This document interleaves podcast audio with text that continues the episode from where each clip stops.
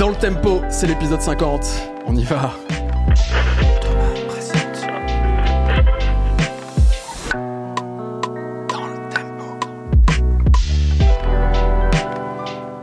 Va. On y va, Daz. On y va enfin. Mais qu'est-ce que. On y va enfin, on a fait beaucoup de tests avant. Ouais. Parce que, il faut le dire à ceux qui ne regardent pas euh, en vidéo, on est dans un contexte particulier. Ouais, on n'est pas à la bouclette là. Euh, Moi j'ai vu une porte ouverte comme ça. On a dit mais monte, etc. C'était toi. Ouais, c'était moi. je me baladais par hasard et tout, et je me retrouve ici. C'est c'est- c'est Bah ouais, bah ouais, on s'est dit qu'on allait marquer le coup euh, du numéro 50 avec une absence totale de moyens. Euh, vois Oh, on revient aux sources. voilà, exactement.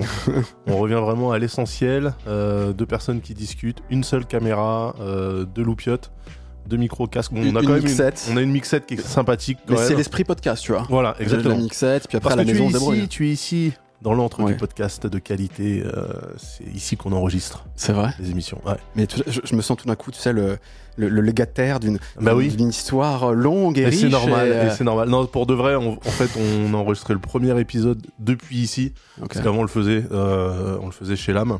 Mhm. Donc on a du matos. C'est pour ça que quand tu m'as dit, est-ce que t'es ok pour qu'on fasse euh, le 50 chez toi, j'ai dit ouais, micro, casque, euh, ça devrait pas trop poser de problème. On a encore 18 à côté, donc euh, on est Eh bien. bah écoute, parfait. Pourquoi on le fait ici? Parce que on s'est dit euh, 50e. Alors on, va- on, a- on allait pas faire un truc de fou et tout, mais on allait marquer le coup. D'autant plus que ça tombe en plein été. Là, Ouais. tu vois, le podcast va sortir euh, Ouais. bon voilà, on voulait faire ça à la cool, juste tous les deux en fait. Pas d'invité. Et se faire un petit bilan. Et surtout pas de régie, pas de boucle, Pas de régie, pas de. Ouais. Mais ça, ça me manque. pas de Flav, pas de Sam, pas tous ces gens-là. c'est triste un peu ça. C'est vrai que c'est triste. C'est vrai que c'est triste.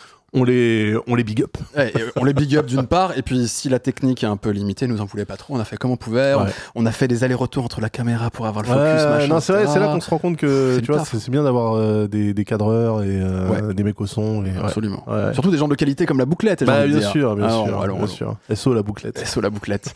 bon, ce, ce- ce bilan Ouais, de l'année, en, en gros année euh, scolaire, hein, disons 2022-2023, ouais. Euh, bilan à la fois, on commence juste avec un petit bilan du podcast, un peu de ce qu'on a Ouais. fait, ce qu'on a envie de faire dans le futur. euh, euh, voilà, vous êtes nombreux à nous suivre depuis quelques années maintenant. Et puis c'est sympa un peu de discuter aussi de l'émission en tant que Ouais, telle, je complètement, bien sûr. Histoire de Émission que moi j'ai j'ai rejoint que à la 25. Et tu sais quoi, c'est incroyable parce que là c'est la 50e, Donc t'es arrivé ça à la fait 25e, 25, Ouais, pile la moitié. c'est pile la moitié. Incroyable. Ouais. Ça y t'es dans l'histoire de DLT. Eh bah, alors. ça me fait très plaisir. Là, c'est moi qui me sens légataire. Euh, ah, j'espère- tradition j'espère bien, ancestrale. euh, j'espère bien. Ouais. Ancestral, je sais pas, mais on va dire ça, on va dire ça. Ouais, ouais. Et, euh, et ouais, donc bilan un peu du podcast dans un premier temps, puis ensuite bilan musical, parce que l'une des nouveautés justement, on va, les- on va le dire dans le bilan, c'est que cette année on a commencé à mettre des extraits dans l'émission, Ouais. et que C'est quand même mieux. hein. c'est- c'est dix fois mieux, j'avoue. C'est quoi? Comment on a fait pour pas le faire? Non mais j'ai un regret de ouf. C'était un truc dont je voulais parler dans le bilan. Tu te rappelles, on avait fait un, un épisode sur la musique arabe avec euh, Ajar Bah oui. Boubaker, euh, Vintage Arabe. Bah ouais. Et en vrai, on a parlé de plein de trucs, plein d'artistes et tout. L'épisode était extrêmement riche. Et des gens en commentaire s'est fait en disant Mais on parle de plein de trucs, on les écoute On pas. les écoute pas. Bah ouais. Et, et j'avoue, c'est un peu dommage.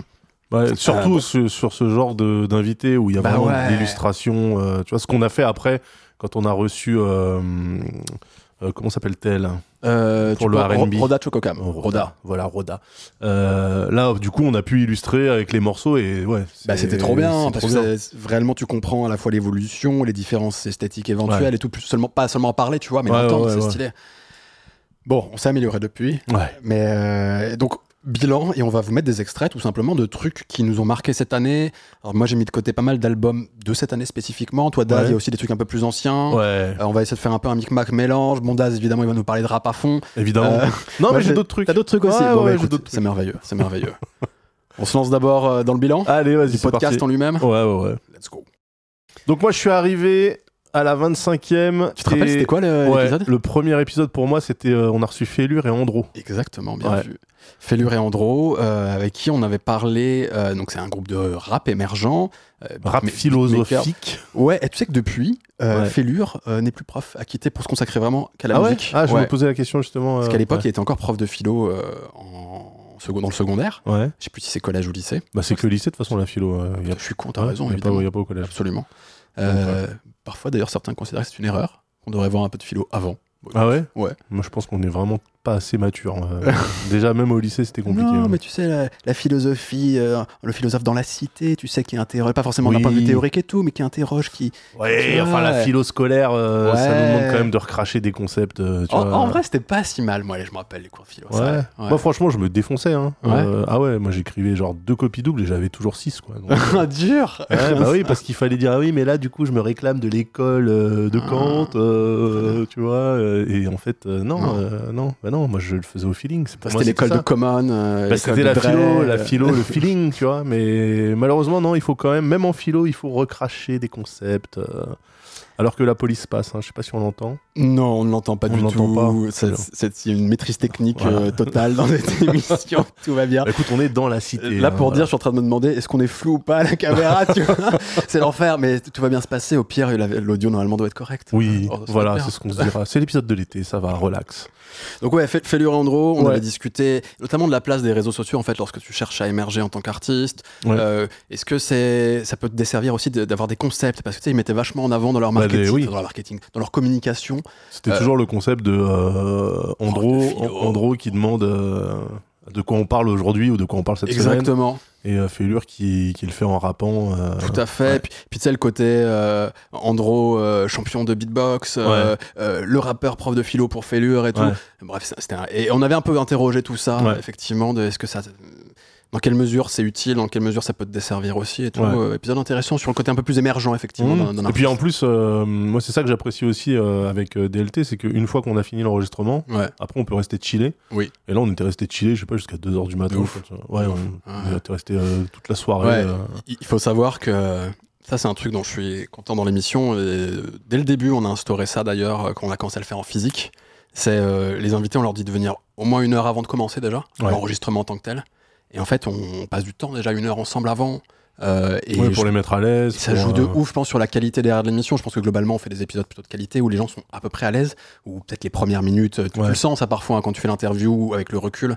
Tu sens que les gens, tu vois, ils se, Ouais. ils se Au fur et détendent à au fur et à mesure, détendent. Donc c'est important de, le- de leur bourrer la gueule avant de démarrer. Non, par, non, par contre, sur l'alcool, on fait gaffe avant. On fait gaffe avant. Après, pour ceux qui le souhaitent, ils peuvent rester boire des coups et parfois, effectivement, ça peut durer longtemps. Ouais, c'est Mais, vrai. euh, mais ça, c'est- Enfin, je sais pas toi si pourquoi tu fais du podcast, mais euh, moi je fais ça aussi pour ça. Une, une émission à plusieurs, c'est aussi pour pouvoir Bah passer oui. du temps avant, après avec les autres. c'est l'intérêt, ouais, ouais, c'est l'intérêt, c'est l'échange en fait. Euh, moi je pense que ça aurait pas le même feeling si effectivement les gens. Alors c'est arrivé parce que il y a des gens, ils avaient juste un planning, un Bien agenda sûr. chargé, etc. Mais euh, ça aurait pas du tout le même feeling si euh, les gens arrivaient pile pour l'émission et repartaient pile après, tu vois. Et en vrai, 90% des invités, ils, ils restent traînés. Ouais. Euh, c'est juste certains après ont des obligations et tout, ils rentrent plus tôt. Mais globalement, euh, l'envie est là de, Ouais, de pouvoir de- de poursuivre un peu les discussions ouais, et tout, de, de- se caler tranquille. Ça, c'est un vrai plaisir. Que, que vous, enfin, c'est un plaisir pour nous avant tout, hein, on va pas se mentir. Mais, mais même pour vous, je pense, dans la qualité de l'émission, ça se ressent. Et vous, en tant qu'auditeur, ouais, le fait que les gens sont plutôt bien, en fait, on les accueille bien, on essaye en tout cas. Ouais. Voilà. Avec les chocobons et, Avec les chocobons. et So Kinder. Encore une marque allemande. Oui, Incroyable. C'est vrai. Comme Thoman d'ailleurs. Thoman, notre sponsor d'Az. Ah oui, bah bien sûr. Notre fabuleux sponsor. Le meilleur sponsor. On aime. Le meilleur. Ah oui. Ensuite, tu sais, alors, on- va peut-être pas s'arrêter sur chaque épisode, Ouais. mais tu vois, donc le 25, effectivement, t'es arrivé, il y avait Félure Andro, après on a reçu Laurent, Laurent de Wild. Eh oui, alors de Wild ou de Wild, je sais toujours pas. En, en vrai, je crois qu'il faut dire. euh, De Wild, Non, je crois qu'il faut dire Laurent de Wild. De Wild, hein. Moi j'ai Ouais. envie de dire de Wild aussi. Et euh, ouais, Je sais plus, merde. Comment il le dit lui Je sais plus. En plus, on a enregistré un truc avec, j'ai enregistré un truc avec lui il y a pas si longtemps. sais même il le dit évidemment. J'ai honte. ouais. Bon, Bah, bref. En tout cas, euh, ouais, moi c'était bah, déjà. euh, parce que le premier épisode, j'arrive, c'est Ouais. du rap. Alors c'est du rap philo, Ouais. mais c'est du rap. Donc tu vois, je me dis, ça va. Ça va, zone de confort. J'ai à peu près les codes et tout. Et là, boum, on passe sur du jazz. Mais, truc qui m'intéresse moi, le mec est un buté de machine. Ouais. Du coup, ça rejoint un peu Ça un, voilà, ça. un, de mes, un de mes violons dingues aussi qui est la tech. Et du coup, je m'y retrouve quand même, tu vois. Mais effectivement, là, déjà, on est sur un truc où, euh, en gros, moi, ce nom-là, je le connais, mais de nom. Ok. Je sais que c'est un jazzman, etc. Mhm. Mais euh, c'est vrai que j'avais jamais euh, écouté plus que ça, tu vois. Et le fait de me retrouver face à une personne comme ça, en fait, c'est super intéressant. Et je crois que c'est ce qui a marqué le, le, kiff pour moi dans DLT, c'est que je me suis rendu compte que je pouvais euh, en fait passer euh, deux heures à parler avec des gens. Je comprends même pas ce qui, enfin, tu vois, je m'étais même pas intéressé à ce qu'ils faisaient. Ouais.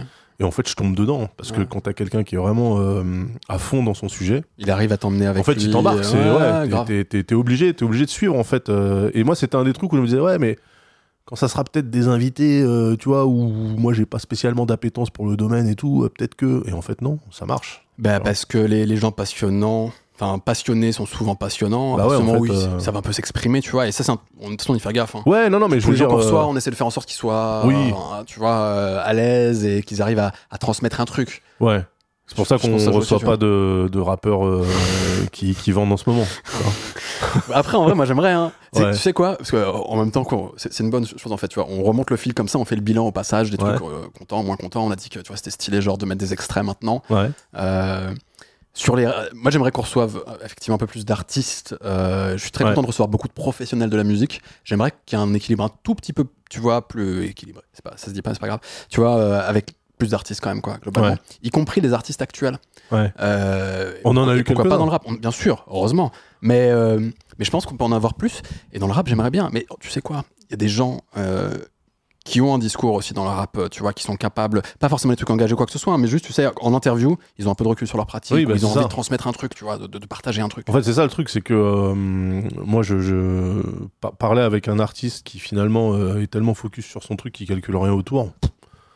Je l'aime un peu, tu vois. Tu, tu vois, c'est euh, après c'est le problème de l'exercice euh, promotionnel aussi, c'est-à-dire Ouais. qu'il y a plein de- il y a plein d'artistes, comme ils sortent un truc, et ben on les invite en interview, il y a des émissions qui se font. Je pense évidemment, à une émission comme le Code de Midi Maizy, Ouais. euh, qui est une super émission que j'aime beaucoup, hein, mais très clairement il y a des différences de qualité de ouf en, En fonction de vrai, l'invité. tu, tu vois, quand Mehdi il sort les rames pour aller chercher le mec, et, Ah. pff, c'est compliqué. Et, euh, et il a- en fait il y a des moments où si c'était purement dans une ambition éditoriale, tu l'aurais pas invité en Ouais, fait, euh, ouais. cet artiste-là. tu Moi, vois. je- moi, j'aime bien le fait de me dire, euh, justement, on les prend hors promo. Grave. Comme ça, ils ont pas de lessive à vendre. Et, euh, et puis, Grave. même, ils se disent pas, euh, faut que je fasse gaffe. Tu vois, euh, que je fusille pas ma promo, machin, etc. Et puis, de toute façon, on a peuvent une- se livrer un peu plus. euh. Puis on a, on a une petite résonance en vrai, tu vois, donc euh, Ouais, ouais, ouais, c'est pas non, mais tu comparable vois, avec. euh, Ouais, mais si- si, on rentre dans, dans un planning d'artistes en disant bon bah lundi t'es sur France Inter, mardi t'es chez Libération, mercredi tiens bah tu passes tu passes dans le tempo, euh, tu vois en fait la, la, la personne sera quand même dans une dynamique, l'artiste sera dans une dynamique.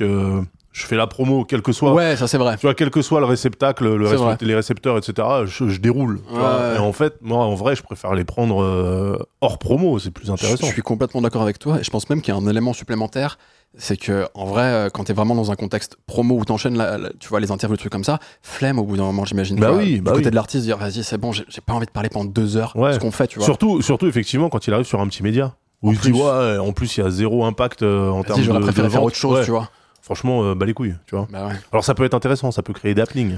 Tu vois. Après- Tu peux être, tu peux être l'émission de radio dans laquelle Doc Gynéco propose de bouffer la chatte, euh, au- C'était chez WFM, non? C'était Ouais. chez qui Ouais, je crois. hein. ouais, dans une radio comme euh, ça. qui était pas forcément, euh, les émissions de radio les plus, euh, les plus écoutées, mais euh, La vidéo voilà. est incroyable, c'est Bah ouais. Dominico qui se vénère. Doc Gynéco énervé, c'est incroyable. Voilà. Ouais. Mais du coup, voilà, ça peut, ça peut arriver. C'est-à-dire que les gens se disent, de toute façon, on n'a rien à perdre, personne regardera le truc. Oui. Et puis du coup, ils peuvent dire des dingueries, mais nous, on n'est pas, on n'est pas spécialement après les dingueries, tu non, vois. et puis, euh, puis on, on va pas se mentir, euh, la- les, les gens en général, parce que ça paraît côté bilan, c'est vrai que moi je suis content cette, cette dernière année là. Euh, de plus en plus de gens en fait euh, d'eux-mêmes me disent ah j'écoute l'émission ou Ouais. il arrive même des gens que je contacte pour les inviter ils me disent ah mais je connais déjà bien Ouais, bah, ça Et, c'est cool. euh, ça ça fait plaisir Ça c'est le top, ça c'est le top. Bah, tu- typiquement tu vois euh, Césaire qu'on avait reçu euh, Ouais. dans, dans le dernier épisode il avait déjà checké Fishback on te rappelle alors ça c'était quel épisode Fishback? C'était en hiver, il faisait C'était-. C'était le 40e. Et, euh, et Fishback, elle était ultra fan de ce qu'on produit chez Monte le son déjà, tu vois. Donc Ouais. c'était facile de la voir parce que je lui ai envoyé un DM, fait ah trop contente et tout. Et, et ça s'est fait comme ça, cool. tu vois. Ouais, c'est trop cool. Et euh, C'est ça qui est marrant aussi, c'est que euh, ces gens qui littéralement font du son, parce que là t'as parlé de Césaire et de Fishback, Ouais. c'est des, des artistes, absolument. euh, ils écoutent encore des trucs qui parlent de musique. Et bah c'est ça, c'est un truc que j'ai observé, c'est très variable. C'est bizarre, hein, parce que moi je sais que, par exemple, je fais beaucoup de podcasts, Ouais, j'en écoute pas. t'en écoutes pas. Je fais beaucoup de streams, j'en regarde pas, tu vois. C'est-à-dire que quand, Ouais. quand tu passes déjà du temps à faire le truc, bah quand t'es pas en train de le faire, tu fais autre chose, tu vois. Enfin, Je peux comprendre. Après, il y a, tu sais, faire de la musique et entendre des gens en parler, d'autant plus à notre manière, je pense qu'on fait un truc assez, assez diversifié. Chaque épisode, ouais, Chaque épisode est un peu différent, tu vois. Euh, je pense, tu vois, que ça enrichit un peu leur l'univers de la musique pour eux, sans être trop redondant vis-à-vis de leur quotidien en tant que musicien. Ouais. Tu vois, j'imagine un truc comme ça. Et à l'inverse, il y a des gens, euh, juste ça les saoule, tu vois, de, de regarder des trucs, euh, de regarder tout simplement des trucs sur YouTube Ouais. ou d'écouter des podcasts. Et puis en plus sur la musique, des fois ils ont la flemme, genre. Bah, Bah tu vois, Chrono, euh, Chrono Music, qui faisait le podcast euh, avant sur les 25, euh, enfin sur les 24 premiers. Et t'as dépassé Chrono avec cet épisode. Bravo. Hey, prends ça hey. Big up, big up à Chrono, bien sûr. Aussi. en vrai, alors qu'à la base, il vient du contenu, euh, dans mes souvenirs, tu vois, à un moment, il disait euh, qu'il avouait qu'il commençait à con- consommer de moins en moins de contenu. C'est euh, normal. Tu vois. En fait, c'est tout à fait normal. Enfin, moi, je, je trouve que c'est normal. Ouais. Parce que quand t'es euh, quand, quand, quand t'es au fourneau, euh, t'es pas au moulin, tu vois. Ouais, ouais, ouais, c'est vrai. Après, tu vrai. peux faire un genre de, tu vois, de veille, Ouais. histoire d'être juste au courant de ce qui se fait, des tendances, machin, etc. Bah, c'est ça. C'est après tu vas peut-être pas tout suivre et tout, mais je pense que c'est toujours bon pour un artiste euh, et il a besoin de journalistes notamment par exemple, Mhm. tu vois, pour euh, dire ah ça je connaissais pas, ça il y a ça qui se fait, il y a ça machin, etc. D'avoir un petit cercle. Euh, Oui, mais de là, de là à, tu vois, à suivre religieusement euh, des Ouais, trucs non, de- ça, du début à la fin, tu vois. non, ça c'est vrai, j'avoue. Moi, vraiment, je pars du principe que le, le dealer, il, il prend pas sa conso, tu vois. En vrai, c'est ça. hein. Si tu vends, tu, tu consommes pas. Écoute, moi j'écoute des podcasts, je mate des vidéos YouTube. hein. Ouais, mais c'est ça qui est bizarre. Mais- après, ouais, je ouais, kiffe, hein. ouais, non, mais après, toi, c'est vrai que t'es très élitiste aussi, donc euh, Oh. peut-être que ça te sert aussi à se dire, ok, ça c'est de la merde, ça aussi, ça aussi, ça. la vérité. Là, c'est plus squelettiste, c'est c'est genre bâtard quoi. oui, non, c'est du. Mais non, mais Mais si, genre, eh, eh, je bitch sur le quelle, truc quelle proportion, quelle proportion de hate watching? Assez faible. honnêtement. Ah, Non, ok. franchement, assez faible. Pas sur les trucs que je regarde régulièrement et tout. Ouais. Et euh, il y a assez peu de contenu vraiment que je déteste, ou, je en général je les suis pas plus que ça. Je regarde Ouais. une fois en disant Ah, c'est vraiment de la merde. Et puis après, tu vois, je, le- je le partage sur le Discord de l'équipe et je fais Ah, c'est pas ouf, hein, comme ça. Et puis après, après c'est bon, tu Quel vois, c'est passé. quel. Non, en vrai, je suis pas si dur. Et euh, si- T'es exigeant, t'es Non, exigeant. je, non, je suis un peu exigeant. Mais, Ouais. mais, tu vois, en fait, j'applique euh, au podcast, au, au truc YouTube et tout, la même politique que dans toute ma consommation, entre guillemets, culturelle, y compris sur les séries, sur les trucs comme ça, etc. Je pars du principe qu'il y a 4 milliards de trucs dispo Ouais. et que j'ai pas le temps pour écouter des trucs moyens même, tu vois. Ouais. Genre, c'est valable sur Tu les... veux, tu veux que l'excellence. Non mais euh, non mais non, n'exagérons pas ou les trucs où je passe un bon moment mais tu vois je prends sur les séries parce que c'est un peu plus c'est un, Ouais. c'est un peu moins frustrant pour certaines personnes. Enfin, tu vois, Ouais. là je pointe personne du doigt tu Ouais, vois, du game ou quoi que ce soit. Les séries. Genre, j'ai commencé à regarder The, The Witcher, la saison 2 sur Netflix. C'est de la grosse merde, mec. Mais depuis la saison 1 La saison 1, ça passait en mode un peu, tu Ah vois. non, non, ouais. c'était flingué. ah non, c'était flingard. En tout cas, à ce moment-là, je m'étais dit, bon, j'ai assez de temps à consacrer à ça. Ouais. Là, je peux te dire, en plus, c'est la saison 3 dont je parle là, la toute dernière. Je te jure, j'ai regardé un épisode et demi, j'ai fait, non, j'ai mieux à faire. Ouais. J'ai arrêté, et tu vois, je préfère regarder une autre série, un truc. Mais en fait, t'as raison parce bien. que après, tu tombes dans une spirale. Par exemple, moi, j'ai commencé à regarder Hijack avec euh, Idris Elba. J'adore Idris Elba. Hijack, c'est de la merde. Et euh, j'ai vu trop d'épisodes pour faire machine arrière. C'est-à-dire que maintenant, je suis obligé d'aller au bout juste pour confirmer mais que c'est de la merde du ça, début tu à la vois, fin. ça, c'est de la perte de temps. de Bah ouf, oui, mec. mais Pas totalement. possible. Mais je suis totalement d'accord. Mais normalement, Ça me fait du mal, quand je ça. sais que je vais perdre du temps, je recommence même pas à regarder le premier épisode. Et là, en fait, je me suis dit, c'est Idris. Let's go. Tu vois, j'ai confiance parce que Luther, parce que The Wire. euh, Mec, voilà. vu, sa carrière, c'est n'importe quoi, Idris Elba.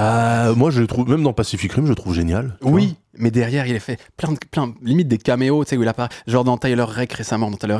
Ah, c'est vrai qu'il est dans. Tyler Rake. Ah ouais, c'est vrai. Il vient pour le Tyler cacher, le mec sert à- alors qu'il est talentueux. tu Attends, il, fait quoi dans Tyler Rake? Juste, il fait genre, tu sais, ils ont voulu faire leur délire un peu euh, l'équivalent de John Wick. Ouais. Tu vois, tu sais, John Wick, c'est genre, il y a un univers un peu où normalement tu Oui, comprends, oui, tu vois des oui, assassins. Et c'est un peu pareil, Idris Elba arrivant, non mais je travaille pour quelqu'un, et puis tu, tu- tu ne sais pas ce qui t'attend. Et c'est juste à la Ouais, fin, tu vois, ouais, pour teaser un peu un 3, genre, il y, a un univers de ouf en fait, tu vois. Alors qu'on s'en fout, c'est juste un mec qui tue des gens, euh, bah, c'est très- bah, alors c'est très bien par contre. Oui, c'est assez stylé, j'avoue. Et franchement, le premier au Bangladesh là, Je l'ai kiffé. incroyable. Excellente surprise. Tu pour, vois. pour du pur film, euh, pour un, Ah, action, c'est un actionneur, un actionneur à la con avec un mercenaire C'est- machin. c'est. Ça va être nul et en fait euh, excellentissime. Donc euh, comme quoi, on a des surprises. C'est vrai, c'est vrai. Mais voilà, effectivement. Mais, mais tu euh, vois, avant de regarder Rake, j'avais Ouais. eu plein de retours critiques, j'avais lu des gens, toi aussi tu en avais dit du bien, etc. Et je m'étais dit, vu ce qu'on en dit, ça vaut le coup et ça valait le coup. Eh ben moi j'ai vu des gens s'enjailler sur Hijack. Je me suis dit oh bah ça doit pas être les cool. personnes. Et en fait, non mais c'est ça. J'ai regardé, j'ai dit ok, ok. Mais ça permet de classer aussi les gens, tu vois. Ouais. Donc sur Twitter, j'ai dit ok, donc lui là, il dit n'importe quoi. Elle là, zéro. Celui là-bas, non, c'est pas bon. Tu vois, au moins tu sais. Ouais. Et la prochaine fois qu'ils diront, waouh, j'ai vu ce truc-là, c'est génial, je prendrai même pas le temps de. Je fais ok, d'accord. Et tu, et tu sais, en plus, je, je le précise pour nos auditeurs parce que c'est important, c'est même pas genre j'ai pas le temps, c'est en mode euh, vas-y, c'est c'est de la yes life, euh, tu vois, je suis, je suis entrepreneur dans la vie et tout, Ouais. euh, toute ma- tout, tout mon temps doit être optimisé, tous mes fesses, tu vois, ça je m'en fous. C'est juste en fait euh, le temps, je passe déjà beaucoup trop de temps devant un écran. Ouais. Et euh, j'aime bien regarder des séries et tout, tu vois, et je, je renonce pas à ces, ces plaisirs-là. C'est pas de la perte de temps pour moi de faire des trucs à la Ouais. maison, de chiller, Ouais, etc. Ça te nourrit en réalité, tu vois. Mais c'est juste, il y en a tellement d'autres, et je sais que j'aurais pas Oui. le temps de tout regarder. Ouais. Essayons de privilégier ce qui est pas mal. Ouais, puis ah, mais non, après, moi, je sais que j'ai des fois, je me dis, là, j'ai envie de regarder une série, mais un truc turbo con. Ouais. Tu vois, je veux pas, euh, je veux pas regarder genre La Servante écarlate ou des trucs qui te foutent Ouais. dans le mal après et Ça, je peux tu comprendre. réfléchis à la vie. Tu vois, des fois, tu te dis, j'ai envie de regarder un truc de merde, un truc Oh, léger. Oui, mais tu sais, ça c'est un truc, c'est un débat que j'ai toujours eu euh, avec, les, avec beaucoup de gens d'ailleurs. C'est euh, quand je dis quelque chose de qualité, je parle pas forcément d'un truc intello. Non, mais un truc Tu vois bien fait. Exactement. Et en vrai, il y a des. On parlait d'actionneurs bien Ouais. faits, c'est le cas l'oreille par exemple, tu vois. Et il peut y avoir des trucs, comme, tout comme je peux aimer de la musique de débile, je le dis régulièrement, tu Ouais. vois, ça c'est de la musique de débile. Mais c'est pas euh, un truc de, où j'ai hiérarchise en disant Ouais. euh, c'est en dessous du reste. Non, j'ai besoin aussi de ce, ce type de musique-là. Euh, c'est juste, voilà, adapté Ouais, mais à en des fait, le, le problème, c'est à quel curseur tu mets le bien fait. Parce que si je reprends l'exemple de la série Hijack, Ouais. plastiquement, esthétiquement, c'est parfait. Ouais. Au niveau du casting, c'est cool. Bon, il y a deux, trois acteurs, tu sais pas pourquoi ils sont là, mais ok. Mais je veux dire, tu vois, tout est propre. C'est une série Apple original. euh, tu te dis, ah ouais, tu vois. Ouais. Et en fait, c'est vraiment dans le propos. Ouais, ça dit rien. c'est nul. Ouais. C'est nul dans les enjeux et tout, c'est nul. Mais si tu la regardes comme ça, juste tu passes, tu passes devant l'écran euh, à la Fnac, tu fais, oh, ça a l'air cool, tu vois. Donc, c'est un truc qualitatif ou pas? Ouais. Écoute, il y a peut-être un savoir-faire euh, formel, mais si ça dit rien. euh, Ouais, pas ouais, ouf, c'est quoi. ça, c'est ça le problème, c'est ça le problème. Donc Laurent Deville. Laurent De Wilde, Oui. euh, Les Fous du Son, évidemment, son bouquin. Franchement, c'est- Ouais. je suis très content de cet épisode. Il y a des histoires humaines et tout sur des gens Ouais, qui- très très cool. derrière les non, grandes créations. C'est un bon client aussi, euh, Laurent. Euh, de ouf. Franchement. On, on a tourné là un nouveau format où Ouais. c'était le premier invité. Putain, le mec, tu le laisses en c'est Bah oui, euh, il, te fait, fait, il te fait l'émission tout seul. Ah hein. oui, c'est- ça, c'est ça. En fait, euh, Incroyable. c'est bien aussi justement, et je crois qu'on n'a jamais trop eu le cas, en tout cas sur les 25 épisodes où moi j'étais, Ouais. même avec des gens où euh, je connaissais pas forcément l'univers, je connaissais pas euh, Ouais. ce qu'ils faisaient, le- la, la proposition artistique, etc. On n'est jamais trop allé les chercher. Hein. Généralement, euh, ils sont peut-être un peu timides au début, comme t'expliquais, Ouais. mais après, tu vois, euh, quand le moteur il est chaud, euh, ça, ça Bah, déroule tranquille en fait. Il y a un truc, déjà, que j'essaye. La, la plupart des invités, alors ça peut parfois un peu limiter les choses, mais c'est pas une condition sine qua non, mais je regarde s'ils ont déjà fait d'autres interviews et je vais regarder Ouais. des vidéos, voir comment ils sont à l'aise pour s'exprimer. Ouais, là, c'est vrai, un des vrai premiers trucs que je travail, fais. euh, vrai travail de, de scout. Ah, franchement, ouais, parce Ouais. que c'est trop important. tu peux pas te retrouver avec quelqu'un qui n'a jamais fait ça et qui est en stress total. Ouais. Et en fait, la personne peut être ultra compétente, mais ne pas être capable de transmettre cette compétence, tu vois, enfin, de l'exprimer euh, auprès d'un, tu vois, d'un public, quoi. Donc non, toujours, je vais regarder. euh, et il- en général, tu te fais très vite une opinion si la personne a déjà participé à des choses. Et si elle n'a jamais participé à quoi que ce soit, je lui passe un coup de fil. Et je vois déjà au téléphone comment je la sens, la personne. Mhm. Et parfois, juste parce que je sais que c'est quelqu'un d'extrêmement compétent, je- il y a une petite prise de risque. Et puis voilà, on voit bien comment ça se passe pendant l'émission. Oui. Il y a un peu de montage derrière et tout. On n'est jamais tombé sur des gens catastrophiques. Et tu vois, par exemple, alors épisode, je regarde là sur mon truc, avec, tu te rappelles de The Algorithm? Bah, je euh, pensais à épisode lui, 43. Et Rémi, euh, c'est quelqu'un de quasi timide, ou en tout cas de, de très calme, de, de Ouais. poser un peu sur la réserve, entre guillemets. justement. Ouais, ouais. Et, euh, et c'est vrai que, alors il avait participé déjà à des petites interviews, etc. Et je me disais, putain, euh, il est ultra intéressant, mais euh, j'ai peur qu'il soit pas ultra enthousiaste et y tout. aller le chercher. Il fallait aller le chercher, qu'on rame un peu. Mhm. Et, et on l'a fait quand même, parce qu'il avait l'air de très bien maîtriser son sujet. euh, il avait Ouais, une, je vraie, trouve que ça s'est bien passé. ouais. une, une vraie patte artistique, il avait une vraie vision, puisqu'on a découvert au fur et à mesure, tu sais, de, de, de la vie, de l'équilibre entre le travail. euh, parce qu'en gros, lui, il disait euh, Non, non, moi, je vivais de ma carrière artistique. J'ai décidé de mettre euh, un peu le haut là, d'y aller plus tranquillou. Je fais mon petit mon Ouais. travail de développeur, euh, d'informaticien en parallèle. ouais, ouais. Et comme ça, je trouve un équilibre dans ma vie qui me convient parfaitement. Alors qu'il pourrait vivre que de la musique. Bah, J'avais trouvé ça euh, passionnant. Ouais, carrément. Loxley aussi avait un peu. Tu sais, un- alors ça, Loxley, c'était l'épisode 39. C'était le, ouais, c'était deux épisodes avant, ouais, trois épisodes avant. C'était euh, bah, tu- bah, c'était euh, c'était un hasard déjà, Corsa c'est C'était euh, un dépannage euh, de dernière minute euh, Ouais. parce que justement l'invité prévu euh, nous avait euh, nous avait un peu planté Absolument. et j'étais avec lui donc euh, je lui ai proposé et vraiment euh, Loxley, rappeur belge, Ouais, du du commun. du commun. ouais ouais ouais donc euh, rappeur de Bruxelles Bruxelles je sais pas comment il dit Bruxelles Bruxelles, Bruxelles, les Belges disent. non ils disent Bruxelles Ah, je crois qu'ils disent Bruxelles. Je suis pas sûr Sérieux justement en fait les gens disent dans les Bruxelles commentaires, est-ce qu'on prononce Bruxelles ou est-ce qu'on prononce bah, je, crois Bruxelles que, je crois que Robin m'avait dit euh, les gens qui prononcent Bruxelles c'est pour essayer de faire plaisir aux Belges mais du coup C'est vrai ouais Je c'est serais Bruxelles. complètement dans le faux alors Bah, en tout cas, ils disent XL, ils disent pas ICL pour la, la ville à côté de Bruxelles. Donc, puis il y a un X, ça se prononce les X. Eh bien, écoute, ma, On n'est ma- pas des Flamands. ma vision Eh oui. euh, est complètement bouleversée. Je ne sais plus quoi penser là. C'est terrible. Non, mais en tout cas, voilà, effectivement, euh, là, ça s'était vraiment fait au débeauté. On était ensemble pour faire des photos, des images et tout. Et, euh, et je lui ai proposé de remplacer donc l'invité et Ouais. au pied levé. Et il a fait OK, let's go. Et voilà quoi. C'était intéressant parce qu'on avait parlé justement de toute cette scène euh, bruxelloise, bruxelloise, un des deux. Du rap et. Du euh, rap extrêmement importante, Damso, Hamza, Kaba, Kaba et Jean Jass, Isha. euh, Isha.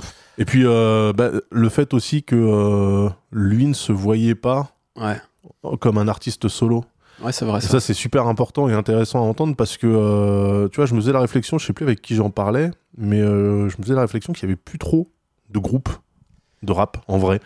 À Bah, part des duos genre PNL et donc euh, tous les trucs à trois consonnes euh, qui tournent dans Ouais. leur entourage, en fait, souvent, t'as un artiste solo en vrai. C'est vrai, et en même temps, tu as. Je pense que les deux derniers gros exemples, c'est un truc dont on a déjà parlé d'ailleurs parfois dans le podcast, dans mes souvenirs. Les deux derniers gros exemples, c'est- Section d'Assaut et c'est 1995. Tu Bah vois. ouais. Bon, en tout cas, le collectif, euh, lui, il est pas mort. Alors, c'est peut-être pas des groupes, il se retrouve, tu sais, sur des morceaux dans le, au sein du collectif, tu vois, plusieurs et tout. Non, mais souvent, non, euh, souvent justement, Ouais. souvent le groupe Lyonzon, est le truc qui permet au rappeur d'émerger. ouais. Et ensuite, il fait une carrière solo. Et souvent, en fait, quand il te parle de son groupe, euh, c'était à l'époque où il vendait rien, Ouais. tu vois. Ouais, genre euh, Niska, oui, euh, il a commencé dans un groupe, ouais, qui, qui- qui rayonnait peut-être sur l'Essonne, tu vois, et Mmh. l'Île-de-France, mais bon, sans trop de gros succès commerciaux. Et une fois qu'il est sorti solo, là, d'un seul coup, euh, il s'est, il s'est révélé, tu vois. Donc en fait, euh, des artistes qui sortent du groupe pour faire une vraie carrière solo, il y en a beaucoup Ça, c'est sûr. mais des artistes qui sont dans un groupe, qui restent dans un groupe et qui, comme Robin par exemple, te disent qu'ils n'envisagent même pas de faire un solo, je pense que là C'est beaucoup vas, plus rare. tu Ouais, vas ouais, ouais. rebrousse-poil de, du- du- de l'industrie et du sens euh, du business. Surtout, ce que j'avais adoré avec le cas de Robin, c'est qu'en gros, il nous avait dit Mais moi, les gars, j'ai rien à dire pour un album solo. Ouais. Il avait Ça, dit ouais. J'ai rien à dire. J'ai plus rien à dire. ouais. Idéalement, quand, quand on écrit euh, des morceaux, bah, notamment les lyrics, Ouais. bah, mieux vous essayer de dire quelque chose. Et lui disait, bah là, j'ai rien à dire sur le moment. J'ai plutôt allé m'exprimer d'une autre manière qu'en écrivant des Notamment, paroles de chansons. notamment en réalisant des, euh, Des documentaires. Et effectivement, ça aussi, c'est un truc qui est très intéressant à entendre, c'est que euh, surtout sur certaines musiques qui sont des musiques un peu de, de, de transition, de passage à l'âge adulte, etc.. euh, c'est très difficile, notamment dans le rap, qui est une musique très jeune. euh, c'est aussi bien dans l'auditoire que, ouais. dans, que dans les gens qui la font. C'est super dur de, de quoi tu parles quand t'as 40 ans et que t'es à l'abri, tu vois. Et que, en fait, t'as plus la rage, ou t'as moins la rage, ou t'as moins de trucs revendicatifs à dire, ou euh, Ouais. simplement tu t'es calmé aussi parce que t'as grandi, tu vois, t'as as mûri et où tu dis ouais effectivement euh, et c'est marrant parce que même Snoop disait ça il disait mais moi les gars j'ai plus de 50 berges je fais mes trucs je suis archi à l'abri Ouais. il y a certains morceaux si on me demandait de les refaire aujourd'hui je les referais pas tu vois limite le mec il était euh, peut-être un peu honteux tu vois de certains titres qu'il a qu'il a pu faire Mais ça, c'est ça, c'est une bonne chose, hein, que, ouais bien sûr que mais 20 ans après, on n'ait pas le même regard et qu'on se dise, bah, j'aurais peut-être pu mieux faire. Oui, mais le problème, fait il y a 20 le, ans, tu le problème, tu vois, là, je regardais, je- j'ai vu passer un avis sur, euh, sur Twitter là-dessus, justement, euh, où il y a Drake qui a participé à un podcast. Ouais. Apparemment, le podcast est allongé sur un lit, donc on y est presque. Tu vois, là, c'est un canapé, mais. Donc apparemment voilà et il disait ouais je comprends pas euh, comment ce mec là du coup il peut faire un podcast ultra chillos euh, dans un lit tu vois tranquille Ouais. où tu vois que le mec est cool et puis après le morceau d'après euh, enfin quand quand tu écoutes un de ses morceaux qui vient de sortir ou- c'est un mafioso machin il dit Ouais. c'est pas normal et en fait le truc le problème pour moi dans certains genres musicaux et notamment dans le rap c'est ça c'est que on ne fait pas la distinction entre ce que la- l'artiste donne à voir dans sa performance et sa Mhm. proposition artistique par rapport à ce qu'il est réellement Ouais. et il y a absolument personne qui irait casser les couilles à euh, un Vianney ou euh, tu vois un artiste de variété en mode euh, dis donc t'es moins amoureux que dans tes morceaux tu Mais est-ce que c'est pas aussi. je pense qu'il y a d'un côté l'extérieur qui renvoie cette image au rap en, les- en leur disant vous faites le- les gangsters, vous êtes des gangsters, vous, vous pro- faites la promotion des gangsters, tu vois, ou de la drogue ou je ne sais quoi. Euh, et en même temps, le rap, c'est aussi tirer une balle lui-même dans le pied, puisque euh, l'authenticité, la question de réellement rapper ce qu'on a vécu, notamment en France, c'est un truc qui a toujours été extrêmement important. Ouais. Euh, genre avoir des ghostwriters, alors aux États-Unis, ça se fait, ça se faisait beaucoup.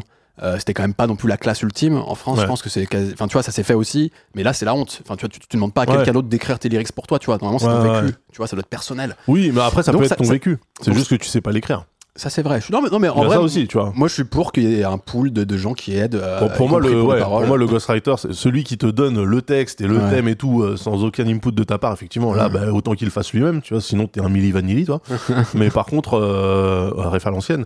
Mais par contre, effectivement, si le gars, en fait, tu sais que toi, tu luttes et que tu donnes des éléments et il y a quelqu'un qui est chargé de l'écrire et de le, le faire, euh, de le faire rimer, etc. Mm. À la limite, pourquoi pas, tu vois. Moi, je suis complètement d'accord. Ouais, mais, on le mais fait dans c'est toutes vrai les que autres musiques, dans oui. toutes les autres musiques qui sont autour de, de professionnels, de machin Mm. pour les aider et tout, c'est pas un problème, tu vois. Mais ça, ça- tu vois, on dit plus ghostwriter, mais Ouais. t'as la notion de top liner. Tu vois, maintenant on sait que sur certains trucs, on va chercher des gens. ouais. Ouais. mais tu vois, c'est genre, ah ok, pour le refrain, on va Ouais. prendre ce gars-là parce que tu vois, il sait faire des mélodies, machin, etc. Et en fait, petit à petit, on, on y arrive. Oui, mais vois. parce qu'en fait, on va pas vendre ensuite la personne comme l'auteur-interprète, tu vois. On va pas te dire, euh, y a- y a- Oui. on a conscience qu'il y a juste des interprètes et puis qu'il y a des gens qui l'ont aidé à écrire la chanson, machin, etc. Dans le rap, en théorie, t'es euh, auteur-interprète, quoi. Mais après, En euh, enfin, on cherche l'authenticité. Ça peut être aussi euh, parler de ce que tu as vu. Plus Bien que sûr. de ce que tu. Parce que souvent, les gens, euh, pour eux, l'authenticité, c'est parler de ce que tu as fait. Mhm. Et si tu ne l'as pas fait, tu peux pas en parler. Mais en fait, euh, t'as plein de gars qui rappent de trucs qui se sont passés dans leur quartier, des histoires qu'ils ont entendues, euh, sans que ça soit eux qui soient spécialement acteurs de ce truc-là, tu vois. Et, Évidemment, ouais. moi, je vois un rappeur comme Nas, qui a un vécu incroyable. Nas, c'était pas un gangster, tu vois. Ouais. Juste, il a grandi dans le Queens. Et en fait, c'est un journaliste, le gars, tu vois. Il Mhm. rapporte les histoires du ghetto. euh, et, euh, et le truc, c'est qu'en France, effectivement, on sait pas faire ça. Il faut que tu sois acteur. Il faut que tu sois le grossiste. C'est pour ça que là, maintenant, tous les rappeurs français, c'est des grossistes de, de, de drogue dure, hein, concrètement. Ils sont tous grossistes. Il y a plus, il y a plus de grossistes que de, que de clients. C'est comme, le- c'est comme le podcast. Il y a plus de podcasteurs que d'auditeurs, tu vois. Mais le rap français, c'est ça, les gars. Il y a beaucoup plus de vendeurs de drogue que de consommateurs. Alors, qu'est-ce qu'on fait Tu vois? Est-ce que les prix baissent? Je Qui ment? Eh, Voilà. ah, peut-être que c'est de l'autre côté. Et quand que bien ça même, et non mais et quand bien même, et quand bien même, il mentirait? Est-ce que c'est grave? Non, non, mais c'est euh, c'est vrai que c'est c'est un vrai questionnement. Il faudrait qu'on en discute avec des artistes euh, de rap, tu vois, avec des rappeurs. Euh, quel rapport à la, à la véracité, à l'authenticité, etc. C'est- En fait, c'est un débat ancien d'ailleurs dans le rap en Bah, réalité. Ça a hein. toujours été le cas. Mais ce que je veux dire, Mais, c'est euh, que là, là, tu vois des artistes qui se masquent. Ouais. Tu vois que Kra, euh, Ouais. Ziak aussi, je crois. euh, Oui, t'as as aussi euh, Karchak, Ouais. masqué aussi. Bah, je pensais plus à Kershak plutôt plutôt qu'à Ziak en fait. Euh, Peut-être. Euh, Donc des mecs, ils, ils sont cagoulés. Et je pense que c'est justement pour qu'on arrête de leur casser les couilles en vrai. Certainement Aussi, parce que aussi. De base, c'est certainement des gars qui viennent pas forcément des quartiers les plus dangereux ou qu'on fait les trucs les plus ouf. je- tu sais quoi, je, je crois qu'il y a surtout aussi un truc de conscience avec l'avènement des réseaux sociaux, la surprésentation de l'image, etc., que l'anonymat, c'est pas si mal. Ouais. Je crois qu'il y a aussi beaucoup ça euh, qui se joue chez eux. Moi, je pense que c'est des. Je me dis, c'est des gens qui auraient peut-être du mal à assumer les lyrics. Ah ouais? Parce que souvent, les mecs, euh, pas, les mecs cagoulés, c'est ceux qui sont le, dans le plus dans le, dans le hardcore. Et je pense que des gars comme ça, il y a un potentiel Ouais. que des mecs de la ville où ils ont grandi, où ils ont vécu, Tu penses? viennent leur casser les couilles en mode Eh, mais pas. dis donc, t'étais pas euh, comme ça euh, la fois où. Tu vois Il y a quel âge criminel aussi qui a tout- presque tout le temps la, la cagoule Oui, mais lui, on connaît sa gueule. Oui, on connaît sa gueule. Ouais, ouais, ouais.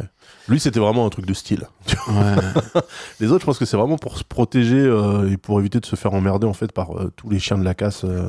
Franchement, alors je, je mets pas complètement de côté ton hypothèse, c'est possible, mais j'avance quand même aussi l'hypothèse de la recherche d'anonymat en se disant, en vrai, quand t'es reconnu dans la rue, machin, etc., c'est pas si cool. Moi, je pense que c'est ouais. il y a- alors il y a ce truc-là, mais je pense vraiment c'est pour éviter justement d'être reconnu dans la rue par des gars d'avant, tu vois, qui vont te faire chier en fait. C'est possible. Parce que personne, personne a été un Pablo Escobar euh, dès euh, dès la maternelle, tu vois. euh, ça se construit euh, une carrière. de- Après, il y a des de gens qui narcotrafiquants. sont rappeurs et narcotrafiquants en parallèle. hein, Ouais. De moins en moins, je pense. hein. Bon, euh, on- a fait. euh, Ouais. euh, de toute façon, on peut pas. En vrai, là, ça fait déjà une demi-heure qu'on recorde. En vrai, on va Ouais. pas, on va pas reprendre chaque épisode, mais on, on pourrait citer. Donc, on, on avait parlé de l'épisode après Laurent de Wild. On avait fait avec JB Anak. Mais oui, Ça le chien, génial. Incroyable. Mec Alfort, de, Maison de. Maison Alfort, bah, bien sûr, bien sûr. Ouais, franchement incroyable, bouquin incroyable. le mec, le mec aussi, c'est pas pareil. C'est de la musique, moi. Euh, dit Damage, j'ai jamais écouté ça. Ouais. Ça, c'est pas un style qui me parle. Donc, il vient de la musique électronique avec Voilà. Damage. La musique électronique, euh, punk. un peu ouais, punk gritty, grimy, euh, Ouais. plutôt, plutôt crado, tu vois. Versus euh, Headbanger, euh, tout le monde est propre et ça sent le savon, tu vois. Et, euh, et en vrai, son, son, son histoire et, et même sa démarche artistique, euh, Passionnant. comment il raconte, comment il fait les sons, où t'as vraiment l'impression que c'est juste la cacophonie et tout. euh. De, de toute façon, JB, c'est un artiste complet. Tu sais qu'il il dessine beaucoup, il peint, enfin, il fait, il fait plein de Oui, choses. j'ai vu, j'ai vu, parce que du coup, je le suis, euh, je le suis sur, sur Insta. Ouais, ouais. Et euh, ouais, ouais, C'est- euh, c'est la définition un peu de l'artiste, tu sais, du mec qui, Ouais, touche à qui a besoin et qui en a besoin, surtout, tu vois. ouais. Euh, et, et qui, qui fait plein de choses comme ça. Et, et même dans la littérature, puisqu'il a écrit quand même, Mhm. tu vois, ce bouquin Sale Chien, qui est une fiction, mais qui se repose Une essentiellement. autofiction. Ouais, c'est ça. euh, où c'est quand même son vécu, juste un, légèrement romancé pour les besoins de la littérature, tu vois, je veux Ouais. dire. Ouais. Mais euh, bah là, il est, je trouve qu'il a été très bon aussi, parce que son Ouais. bouquin est génial et il raconte effectivement ce parcours, ce, Les tournées fauchées, moi, c'est ça. les que- tournées fauchées, génial, avec que, que des histoires de malades à chaque fois. Et c'est pas que l'anecdote des histoires de malades, c'est rigolo, euh, machin et tout. C'est aussi le lien qui l'unissait à son frère, malheureusement décédé aujourd'hui, parce qu'ils faisaient de la musique ensemble et qu'ils ont fait ces tournées complètement folles, délirantes ensemble.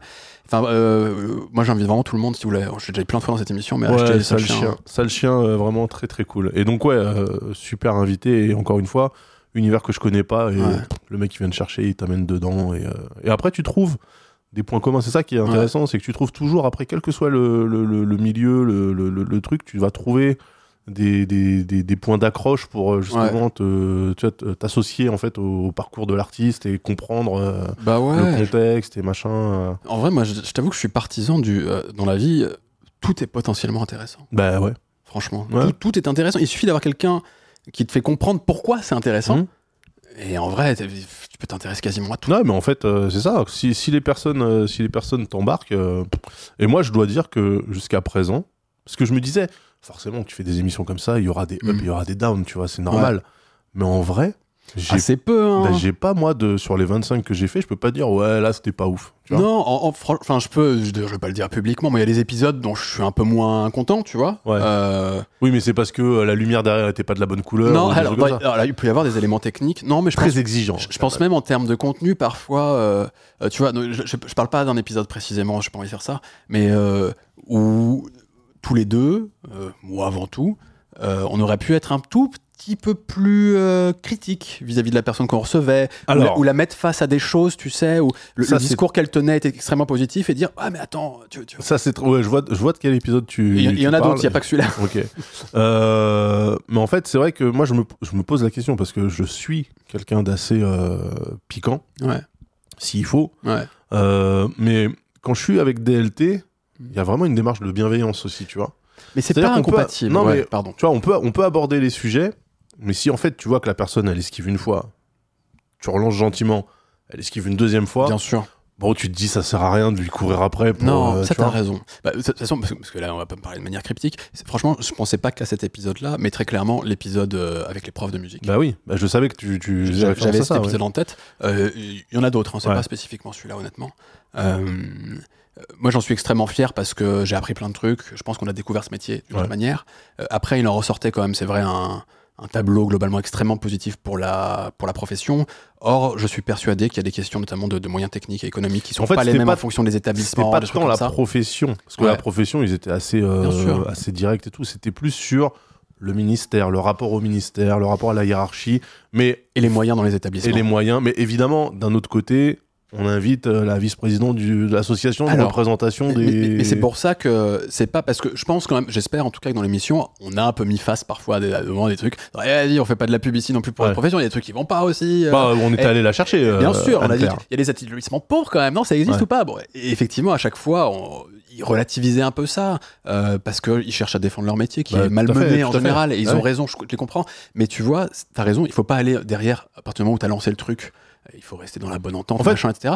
Mais peut-être que tu peux mieux constituer ton plateau à la base, par contre. Tu vois. Ah, bah alors ça, c'est une Tu vois, question. en amont, tu peux te dire, mais, mais c'est tr- c'est un métier, c'est très difficile à faire en réalité. hein. Ouais. Quand tu as un sujet un peu plus, on l'aborde assez peu au final, un peu plus politique ou un peu plus touchy entre guillemets, Ouais. euh, peut-être que tu peux te dire, bah, j'ai une personne qui va défendre un peu plus la profession ou l'institution, et puis Oui, une tu autre fais en un parallèle. Tu sais qu'elle envoie et t'essayes de garder une forme d'équilibre comme ça, par exemple.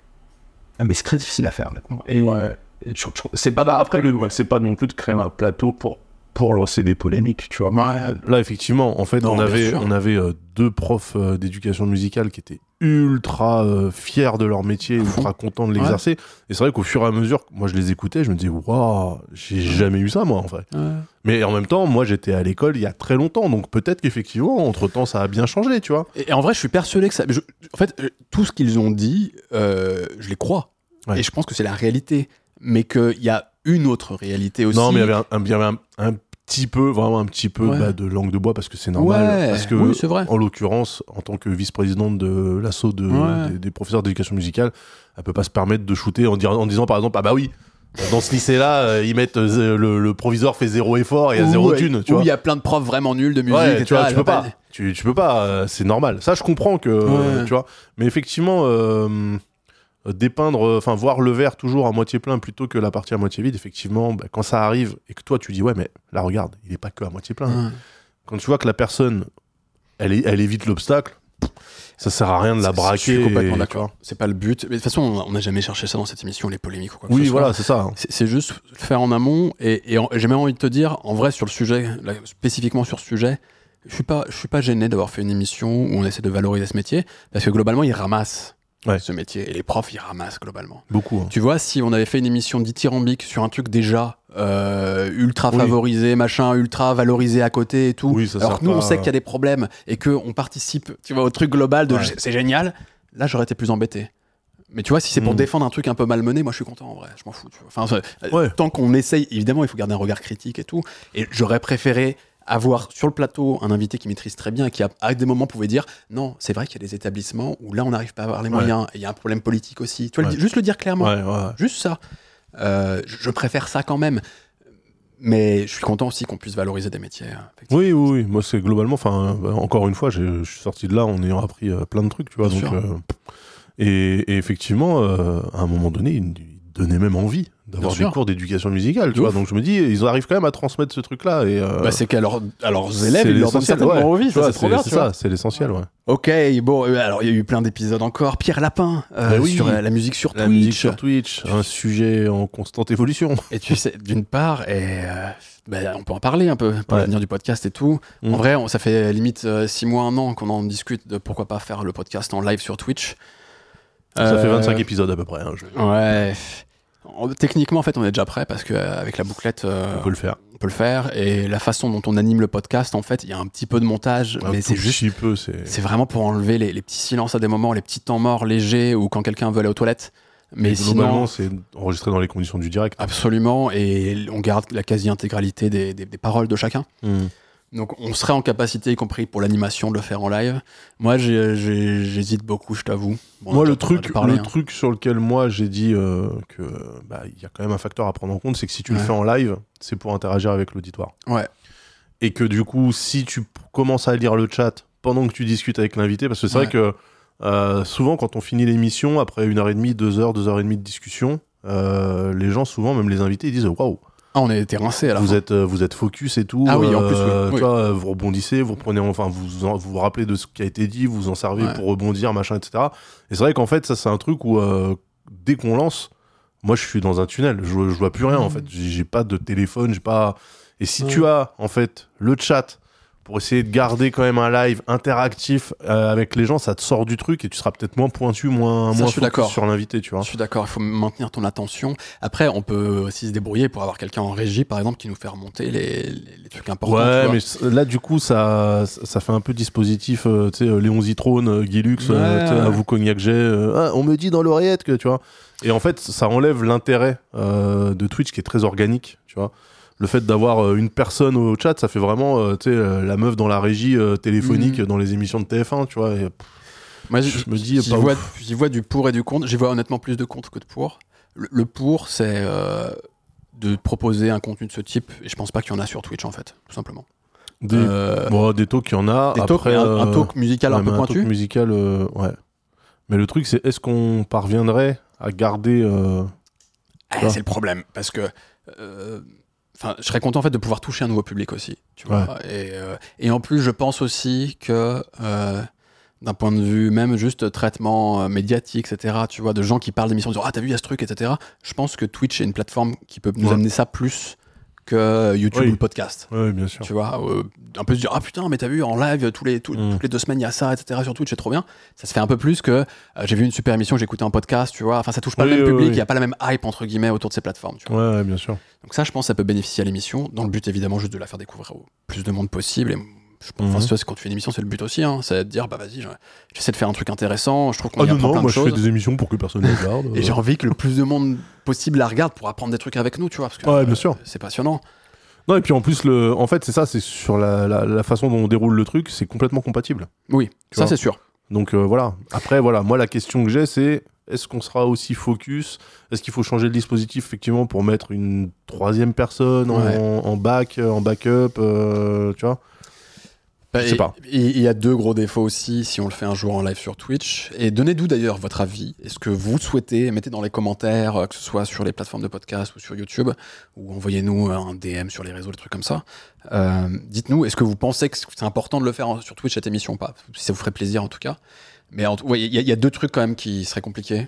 Ouais. Euh, et qui c'est surtout ça qui me fait pencher sur le pour le moment on le fait pas c'est à part si la, la demande populaire est énorme Daz là tu vois on s'adaptera. Bien sûr. mais euh, c'est un il faudrait qu'il y ait une horaire fixe. Un horaire fixe. On aura- Euh, toujours à la même date enfin le même jour même heure. Or t'as bien vu comme c'est compliqué de caler les invités. Et parfois on s'adapte en disant ah tu peux pas ce jour-là. Ok bon on le fait le lendemain. Puis j'appelle la bouclette pour dire est-ce que vous êtes dispo? C'est- un bordel mais au moins ça nous permet d'avoir un tout petit peu tu vois de marge de, flexibilité. manœuvre de flexibilité Franchement, pour avoir des gens. un jour près, ça change rien. mais si, parce un que. jour près, ça change Non, rien. mais en fait, si tu le fais sur Twitch, l'idée c'est Ouais. d'avoir euh, un exemple, horaire, tous les mercredis à 19h, tu vois. Bah ouais, mais tu peux dire exceptionnellement la semaine prochaine sera jeudi.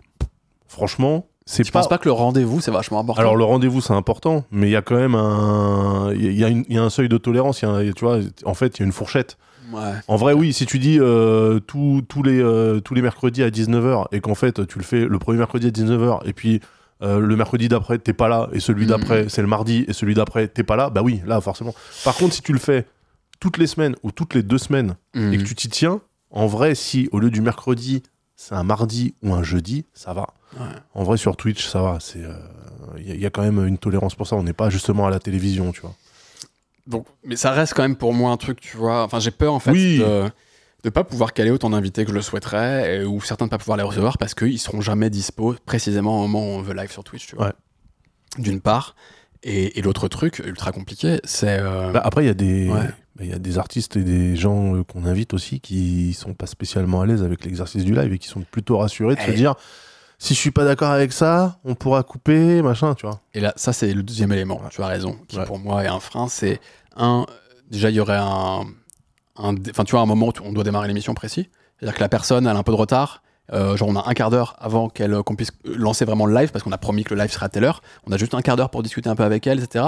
Ouais. Et ben, elle va perdre forcément en qualité l'émission. Parce Ouais. qu'on n'aura pas pris notre petite heure habituelle euh, avant pour apprendre à se connaître et que ça se passe bien derrière. oui, c'est vrai aussi. Ça, ça c'est déjà, c'est, tu vois, c'est, c'est sûr. Après, tu pourrais me dire, Twitch, on peut accepter d'avoir une demi-heure de retard dans le lancement sur Oui. Twitch. Mais tu En vois, en fait, vrai- en fait, tu vois, en- tout ça vrai, cumulé, mais tout ça cumulé, ça fait beaucoup quand même, non? Oui, oui, oui, oui. Mais tu vois, enfin, tout ça pour moi, c'est un peu des, des trucs exogènes. C'est-à-dire que euh, c'est du contexte, c'est l'environnement autour du contenu. Moi, Ouais. vraiment, en tant que streamer, c'est surtout sur la partie émission pure, Ouais. contenu pur, où je me dis, est-ce qu'on serait capable d'être aussi focus? Tu vois, moi, c'est ça qui m'inquiète plus. Moi, je pense. Parce que euh, Twitch, ouais. un jour, le lendemain, la veille, c'est pas grave. Euh, heure fixe, 30 minutes après, 45 minutes après, eh, c'est pas grave. En fait, euh, les gens, ils, ils sont flex. Justement parce que ils sont pas allés dans une salle de concert, ils sont pas allés dans, dans une salle de conférence où en fait effectivement on les fait poireauter, ça fait une heure et demie qu'ils nous attendent, tu vois. Ouais. Ils sont chez eux, ils font autre chose, ils jouent, machin, ils cuisinent, euh, ils mangent, ils discutent. Le truc, ils se lancent quand ils se lancent, ils sont là, ah vas-y c'est bon, c'est parti, tu vois. Ouais. En vrai, je- enfin, à part si vraiment euh, t'as 3 heures de retard, et là, bon, euh, et ça fait 3 heures surtout que t'as un waiting screen, les gens ils vont devenir Mhm. fous, tu vois. Mais en vrai, euh, tu démarres à 21h30 au lieu de euh, 20h, 20h, 20h15, ça va, c'est pas grave. En vrai, c'est pas grave. L'essentiel, c'est que après, tu produis, tu proposes une émission de qualité, tu vois. Qualité et, hein, pas, Je suis pas ER. d'accord. Je précise quand même. Bon, donc Mais oui, voilà, donc bah, c'est un sujet, voilà, c'est ouais. c'est dans l'air du temps et en même temps, c'est le sens du progrès. hein. Moi, j'avoue que pour l'instant, je pars sur l'idée. On a une recette qui fonctionne bien, j'en suis fier. Ouais. Euh, essayons de la garder, garder la qualité. Et de l'améliorer à chaque fois, et bien de sûr. l'améliorer, d'avoir des- d'avoir encore d'autres invités, d'autres gens. Euh, tu vois, j'aimerais qu'on chope des gens un peu plus fat aussi, par exemple. Tu vois. Ouais. Ah, ça serait des, chouette. des artistes vraiment plus gros. Ouais. Et pour justement créer ce décalage, non pas, j'adore recevoir des gens avec une plus petite euh, résonance, tu vois. Euh, En plus, souvent, c'est des gens qui ont plein de choses à dire. Bah ouais, mais c'est ça aussi. Parfois même plus que les gros. En fait, le truc, c'est ça. C'est que bah, du coup, tu risques de perdre en authenticité, en naturel. Non, mais parce justement, qu'ils auront quelque chose à perdre. mais justement, tu vois, l'idée, ce serait euh, de garder euh, ce truc un peu pointu, avec plein de professionnels de l'ombre et tout, tout le temps. Ouais. Des artistes plus petits aussi. Et de temps en temps, et de temps en temps, un gros, et l'amener sur notre terrain, tu vois, du truc un peu, on prend le temps, C'est un peu plus pointu, un peu plus profond. On parle de tous les aspects de la musique Ouais. et tout. Et j'aimerais trop en fait voir des gens dans, cette, dans ce cadre-là, euh, des gros artistes dans ce cadre-là. Après, euh, ça se trouve peut-être que j'imagine, enfin, ça se trouve, il y a- y, des émissions qui sont peut-être un peu comme ça déjà, je sais pas, mais je pense qu'on a notre patte. Ouais. En vrai, Je tu suis vois. d'accord. Ouais, je suis Et que j'aimerais bien les voir dans ce contexte-là. Bon. En, en vrai, je fais. euh, Il y a des gens un peu importants. Enfin, importants. On est en contact avec des gens un peu fat. quand Ouais. même. Euh, problème, c'est que tout de suite, il y a le management qui se met là-dedans. Ça devient Eh compliqué. Il y a des intermédiaires et tout, c'est compliqué. Eh oui. Euh, c'est un peu. Voilà. Ça, ça- ça ralentit en fait les choses, mais, mais l'idée, c'est que ça se fasse. Euh, on commence même à, en, en vrai à être euh, contacté par. Il y a des labels qui nous écrivent. En nous cool. disant, euh, bah voilà, on aime bien et tout. Peut-être qu'on peut faire des choses. Hmm. Euh, pas en mode euh, faire de la promotion quoi que ce soit, mais juste nous en disant, on est très clair à la base, c'est dire bah nous on recherche des gens intéressants. Si vous travaillez avec des artistes intéressants, on les reçoit quand Bah vous ouais, voulez. problème, bien ouais, évidemment. mais enfin, on, évidemment, on donne notre aval, on dit oui ça, ça nous intéresse ou ça nous intéresse pas. Ouais. En tout cas, c'est nous donner accès à une forme de catalogue entre guillemets de gens euh, qui potentiellement peuvent être intéressants. Et nous ensuite, en tout cas, c'est ce que j'essaye de créer Non, comme type de lien cool, ouais, avec les attachés de presse, des choses comme ça. C'est pas se faire imposer des choses, mais juste dire bon voilà, on a tel contexte et tout. Lui, on le trouve intéressant, il y a peut-être moyen de faire un truc. Hmm. Ça marche pas toujours, mais parfois ça marche. Non, mais c'est bien de, c'est bien aussi d'être rentré comme ça dans les, euh, dans les Rolodex euh, Ouais. des maisons de disques euh, en mode tiens, il y a ce média-là qui existe, c'est très cool. Bah, ça fait plaisir, ça c'est certain. Et ça, on reste une petite communauté, hein, mais je crois que je suis, on a beaucoup de professionnels qui nous écoutent, Mm. par exemple. Et ça, c'est un truc dont je suis assez fier. euh, La validation par les pairs. Ouais, ouais, ouais, Ouais. c'est ce qui, c'est limite ce qui importe le plus, parce que j'ai bien conscience qu'avec ce qu'on fait euh, comme contenu, euh, on va pas devenir Squeezie demain, tu vois. On va pas se voir à la Ouais. face. Mais tu vois. pourquoi pas On pourrait. Il y, a un- il y a- de la place pour des squeezies sérieux. hein. Ouais, je- je- pas, pas avec autant de, pas avec autant d'abonnés, je crois honnêtement. En même temps, je- c'est pas la vie dont je rêve non plus, hein. Ouais. mais euh, Non, mais voilà, en fait, c'est ça le truc aussi, c'est euh, qu'est-ce que le succès Euh, Moi, je, je, je- vraiment, dans tout ce que je fais, tout ce que j'ai toujours fait, moi, en fait, si je réussis à en vivre normalement, ça me c'est déjà bien. Hein. J'ai pas du tout la volonté d'être arrêté. Et dans la rue et d'avoir des hordes de fans, juste comme euh, qui se tatouent euh, le nom de mes projets, euh, on a fait sur record, enfin, je m'en fous.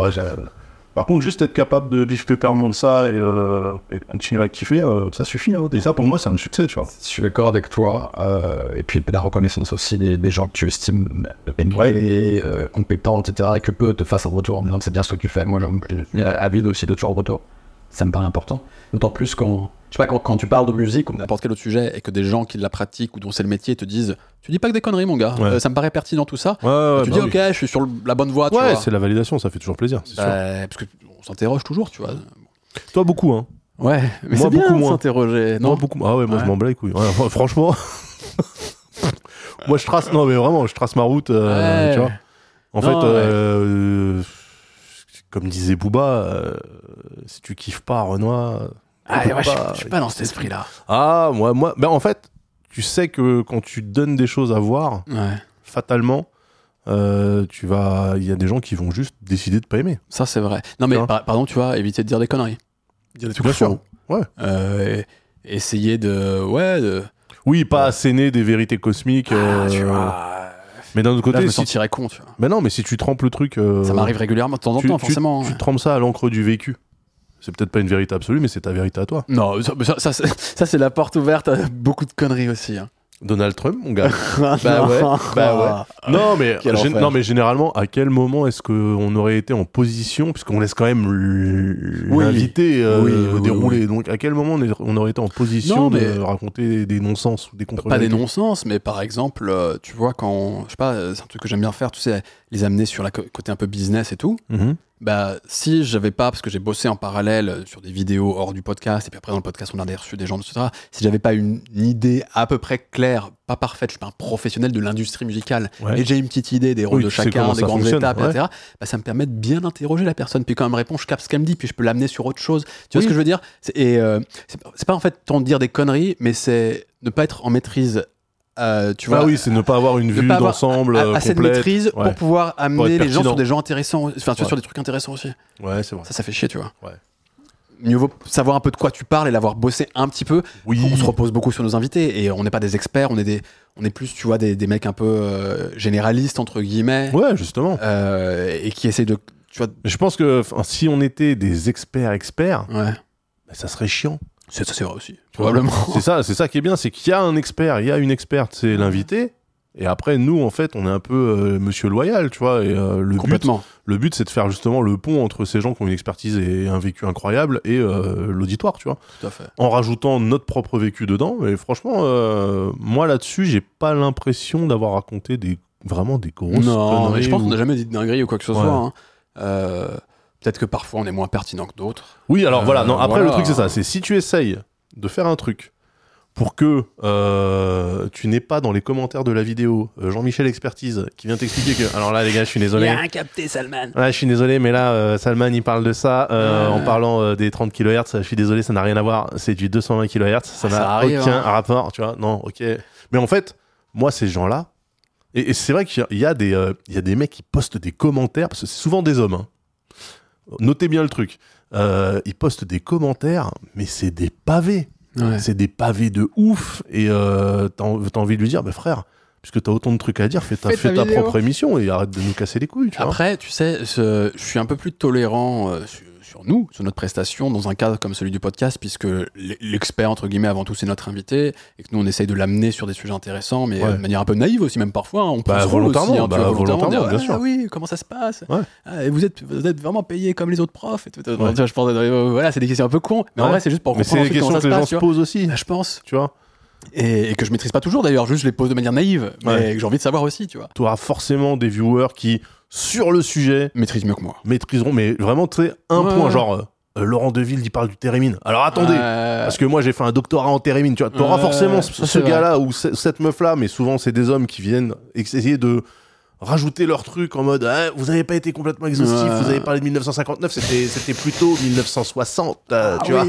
Ah, ah. Pardon Robert. Eh oui, bah, tu je, vois. je vais m'autoflageller. Et en fait, si tu penses Mhm. à ce genre de commentaires-là, en fait, ça va te paralyser. Tu, ça, tu, tu, tu vas pas pouvoir faire Alors, les trucs. tu sais quoi? Dans le podcast, c'est- je me rappelle maintenant ce que je voulais dire, c'est pas très grave parce qu'en fait c'est une discussion Ouais. et qu'on réagit à chaud et qu'on peut pas Oui. toujours être nickel. C'est quand toi, tu présentes un sujet solo. Alors ça par contre, est ce que j'ai fait pendant 50 épisodes sur Culture Son, en autre format, tu vois, et que, que j'ai arrêté là. Là, c'est euh, un peu plus chaud. Alors par contre, là je faisais l'expert, je, Ouais. je bossais le sujet avant, etc. Euh, beaucoup, j'écrivais énormément, je, je, je tout double, triple, quadruple check avec plein de sources différentes, etc. Et là, je, je m'assurais de pas dire de conneries. Parce que là, en gros, je me, je me mets dans la position du professeur d'une certaine manière en disant voilà comment ça se passe, voilà ce qui existe, etc. Et tout repose oui, sur mais moi. en fait, c'est de l'interprétation aussi. C'est-à-dire que tu, tu peux être. euh, tu peux, par exemple, omettre certains faits, non, mais c'est un- oui. Après, il y a des positions mais qui éditoriales, servent, mais qui de- servent ouais. la narration. Ouais, il y a des sans angles. que tu racontes des contre-vérités, sans Ça, que tu dises l'inverse de ce qui s'est réellement passé, tu vois. Et, et en même temps, Mais tu euh, peux pas être exhaustif, tu peux pas. Ex- Exhaustif, non, mais après, il y a des choix éditoriaux, et quand tu mets euh, des choses de côté, on peut te dire aussi, euh, tu peux pas juste te reposer en disant que t'avais pas le temps. Tu peux pas juste dire j'avais pas le temps. C'est aussi, t'as fait le Bah choix. non, c'est que c'est de- une de volonté éditoriale. Exactement. Bah ouais. Et donc, ça, quand même, il faut le faire en, tu vois, en pleine conscience des enjeux, et parfois aussi bien Mais en le fait, faire. mais le truc, c'est que c'est pas, pour moi, c'est pas à toi de faire ça, c'est au public de comprendre que tu l'as fait. Tu vois, c'est comme euh, là, il y, y a un truc encore une fois sur Twitter qui était passé où euh, Albert Dupontel présente son film Hmm. et il y a un journaliste critique de cinéma qui dit oui, dans votre film, quand même, euh, y a, à certains moments, on se rend compte que la réalisation ne sert pas forcément le propos. Tu vois, genre, il y a des trucs inutiles. Et le mec, il a fait, bah, vous avez découvert qu'on mettait en scène un film, en Ouais. fait. Tu vois? C'est-à-dire que quand t'es tout le temps dans la recherche de la pureté, de vraiment de, de, de, de l'essence du sujet, tu Mm. oublies que, bah ouais, en fait, ta vidéo de 5 minutes pour couvrir un sujet que certains font des doctorats et ne maîtrisent même pas après euh, 10 ans de recherche. Ouais, en fait, euh, à un moment donné, va falloir faire des choix éditoriaux, tu vois, parce que Mm. sinon, on va faire un podcast de 18 ans. Ouais, Donc sûr. ça sert à rien, tu vois. Et en fait, c'est ça aussi qu'il faut que les gens comprennent, c'est que quand ils voient euh, Salman qui parle d'un sujet sur, euh, sur YouTube, c'est pas la vérité absolue, c'est la, la vérité selon Salman par rapport à son vécu, à son éducation et à ses recherches, tu vois. Ouais, après, moi, j'essaye euh, justement de. Tu pourras jamais être Non, mais euh, oui, l'objectivité pure. l'objectivité pure, non, mais de donner les clés essentielles euh, qui me semblent, tu vois, base, de base pour pouvoir se faire un avis ensuite personnel, Ouais. propre à chacun. que- que- Mais j'essaie de leur offrir ces clés-là, par contre. Ouais. tu. Enfin, j'ai essayé. Mais, mais je- ce, ce que je veux dire, c'est que t'auras toujours un gatekeeper qui dira Ah bah ouais, bah là, tu vois, t'as donné les 18 clés, un manque de bol, dans ce Probablement. milieu-là, il y en a 19. mais tu Ah, sais quoi? L'exigence quand même que j'avais vis-à-vis de moi-même, même si j'ai conscience de effectivement tu peux pas. En fait, ça te paralyse. Mais, mais pas seulement. Non, franchement, c'est peut-être que parfois ça m'a rendu le travail difficile. C'est peut-être pour ça que j'ai arrêté aussi, parce que c'est quand ça va être lourd C'est chiant de devoir, euh, Euh, de- de, de- de de- devoir s'assurer que personne va pouvoir t'attraper par le t-shirt. Ouais, mais en même temps, c'est une exigence qui te permet de produire parfois du travail de qualité, en te remettant sans cesse en question, en disant Non, attention à ça. remettre- eh, non. so- so- se remettre en question, 100%. Ouais. Essayer de contenter des gens qui, de base, de toute façon, vont chercher la petite bête parce que c'est comme ça qu'ils fonctionnent. C'est pas contenter les gens, c'est juste me dire si quelqu'un dont c'est le métier, par exemple, euh, ce sujet-là que je traite dans la vidéo, euh, il faut pas que je lui laisse l'opportunité de me dire mec, moi je suis dans le métier, tu racontes n'importe quoi. Ouais, je, bah, je attends, peux, mais je oui, peux mais- jamais laisser cette opportunité. bien sûr. Non, non, mais ça, c'est- enfin, là, c'est l'évidence. Ou, ou même pas forcément n'importe quoi, mais sur un sujet majeur quand même ou important, Ouais. euh, t'as pas été, euh, t'as été trop- un peu trop limite, tu vois, pas assez juste. Euh, Ah ouais, mais d'un autre côté, t'imagines la pression que tu te mets, c'est-à-dire que sur chaque sujet que t'abordes, il faut que tu sois au niveau des experts qui eux bah, ne sont que là-dessus. Mais oui, oui. Tu vois, enfin, en tout cas, c'est un truc vers lequel j'ai essayé de tendre. Alors c'est bien, Ouais, après, sans en Maintenant- conscience, c'est pas possible, tu vois. mais- mais les scoops, t'y arriveras jamais. Ça, c'est Voilà. Et tout le temps, et je le redis, on parle plus souvent des trains qui arrivent en retard que des trains qui arrivent à Mhm. l'heure. Euh, donc en fait, euh, tu vas plus souvent lutte- enfin, buter sur un commentaire qui est un peu négatif que sur tous les gens qui ont kiffé le contenu et qui n'ont même pas laissé de commentaire. C'est vrai. Tu vois. Et en fait, c'est ça aussi qu'il faut comprendre, c'est que euh, moi j'accepte les accolades, donc j'accepte les critiques. Par contre, je sais pertinemment que sur certains sujets, tu vas avoir des gars qui vont juste être là pour pinailler parce que ça leur fait plaisir aussi de Mmh, trouver ah quelqu'un qui digue le sujet euh, sur lequel moi je suis depuis ultra longtemps ah c'est trop bien tu vois. Et en fait bah du coup ils sont peut-être un peu euh, trop dans le dans l'échange et, te font des pavés comme as. Ouais. et t'es là tu fais ouais frère en fait euh, un passage de 5 minutes sur une vidéo de 2h30 ça va aller tu vois. Ouais. franchement donc relax quoi Ouais, de toute façon, on- franchement, on se confronte moins à ça dans le podcast. oui Clairement. Après, on donne la parole justement à des experts, à des professionnels, dont Florian Le Serre, par exemple. Ouais, Florian Le Serre, Florian Le incroyable. Serre? incroyable émission 30 31e épisode. ouais ouais ouais bien sûr Florian Le Serre de chez euh, putain je 135 médias. J'en ai marre des gens qui ont que des numéros. quoi. Donc 135 médias, voilà, qui bossaient avec euh, Bouscapé et compagnie. Ouais. Très intéressant d'avoir Sur le business du Ouais. rap, l'industrie musicale Déjà- déjà- au rap. Ouais. Super intéressant parce que le parcours du mec. Genre, le gars, littéralement, il a ouvert une porte, on lui a fait, hey, ici c'est le rap, il a fait, ah, c'est cool. Voilà. Et en fait, il est devenu, euh, il, il s'est mis à bosser là-dedans. Moi, je suis vraiment admiratif, justement, des gens comme, et tu vois, un mec comme Florian, je pense que lui se pose aucune question. Hmm. Il dit juste, ça me plaît, samedi, on y va. Tu vois, et, et, et nous, on va se poser des questions. Moi, j'arrive sur le même truc, je vais ça me plaît bien. J'irai bien là-dedans. Mais est-ce que je suis légitime Hmm. Est-ce que j'ai assez de. Tu vois Après, tu te, après c'est- tu te la construis, ta légitimité. Ouais, non, mais je veux dire, attends, ce gars-là vit du rap. Oui. Moi, j'en écoute depuis 30 ans, j'en vis pas. Tu vois Lui, il a découvert le rap, il avait 22 piges. Hmm. Trois ans après, il, il est à la tête euh, d'une boîte de prod, tu vois, et tu dis, bah putain. Et, et en fait, j'admire ça. Les gars qui tombent amoureux d'un sujet et qui se disent, Eh, j'ai envie d'en vivre, Hmm. Quelle que soit ma légitimité, mon rapport au truc. Effectivement, peut-être que lui, au moment où il lance son truc, tu lui dis, ah, mais t'as écouté Live at the Barbecue Euh, Tu vois? Est-ce que tu connais Marley Marle En fait, il s'en bat les Ouais, couilles. après, il a fait quand même son chemin avant. Il est passé par Dean Records, le label de Mehdi. oui, mais tu vois, il- Euh, il, il est rentré là-dedans à étape 19 par piges. étape. Ouais, ouais. Et comment il est rentré là-dedans? Est-ce que c'est un mec qui se bute au rap? Il a juste dit Eh, j'aime bien ce qu'ils font. Tiens, je vais bosser avec eux.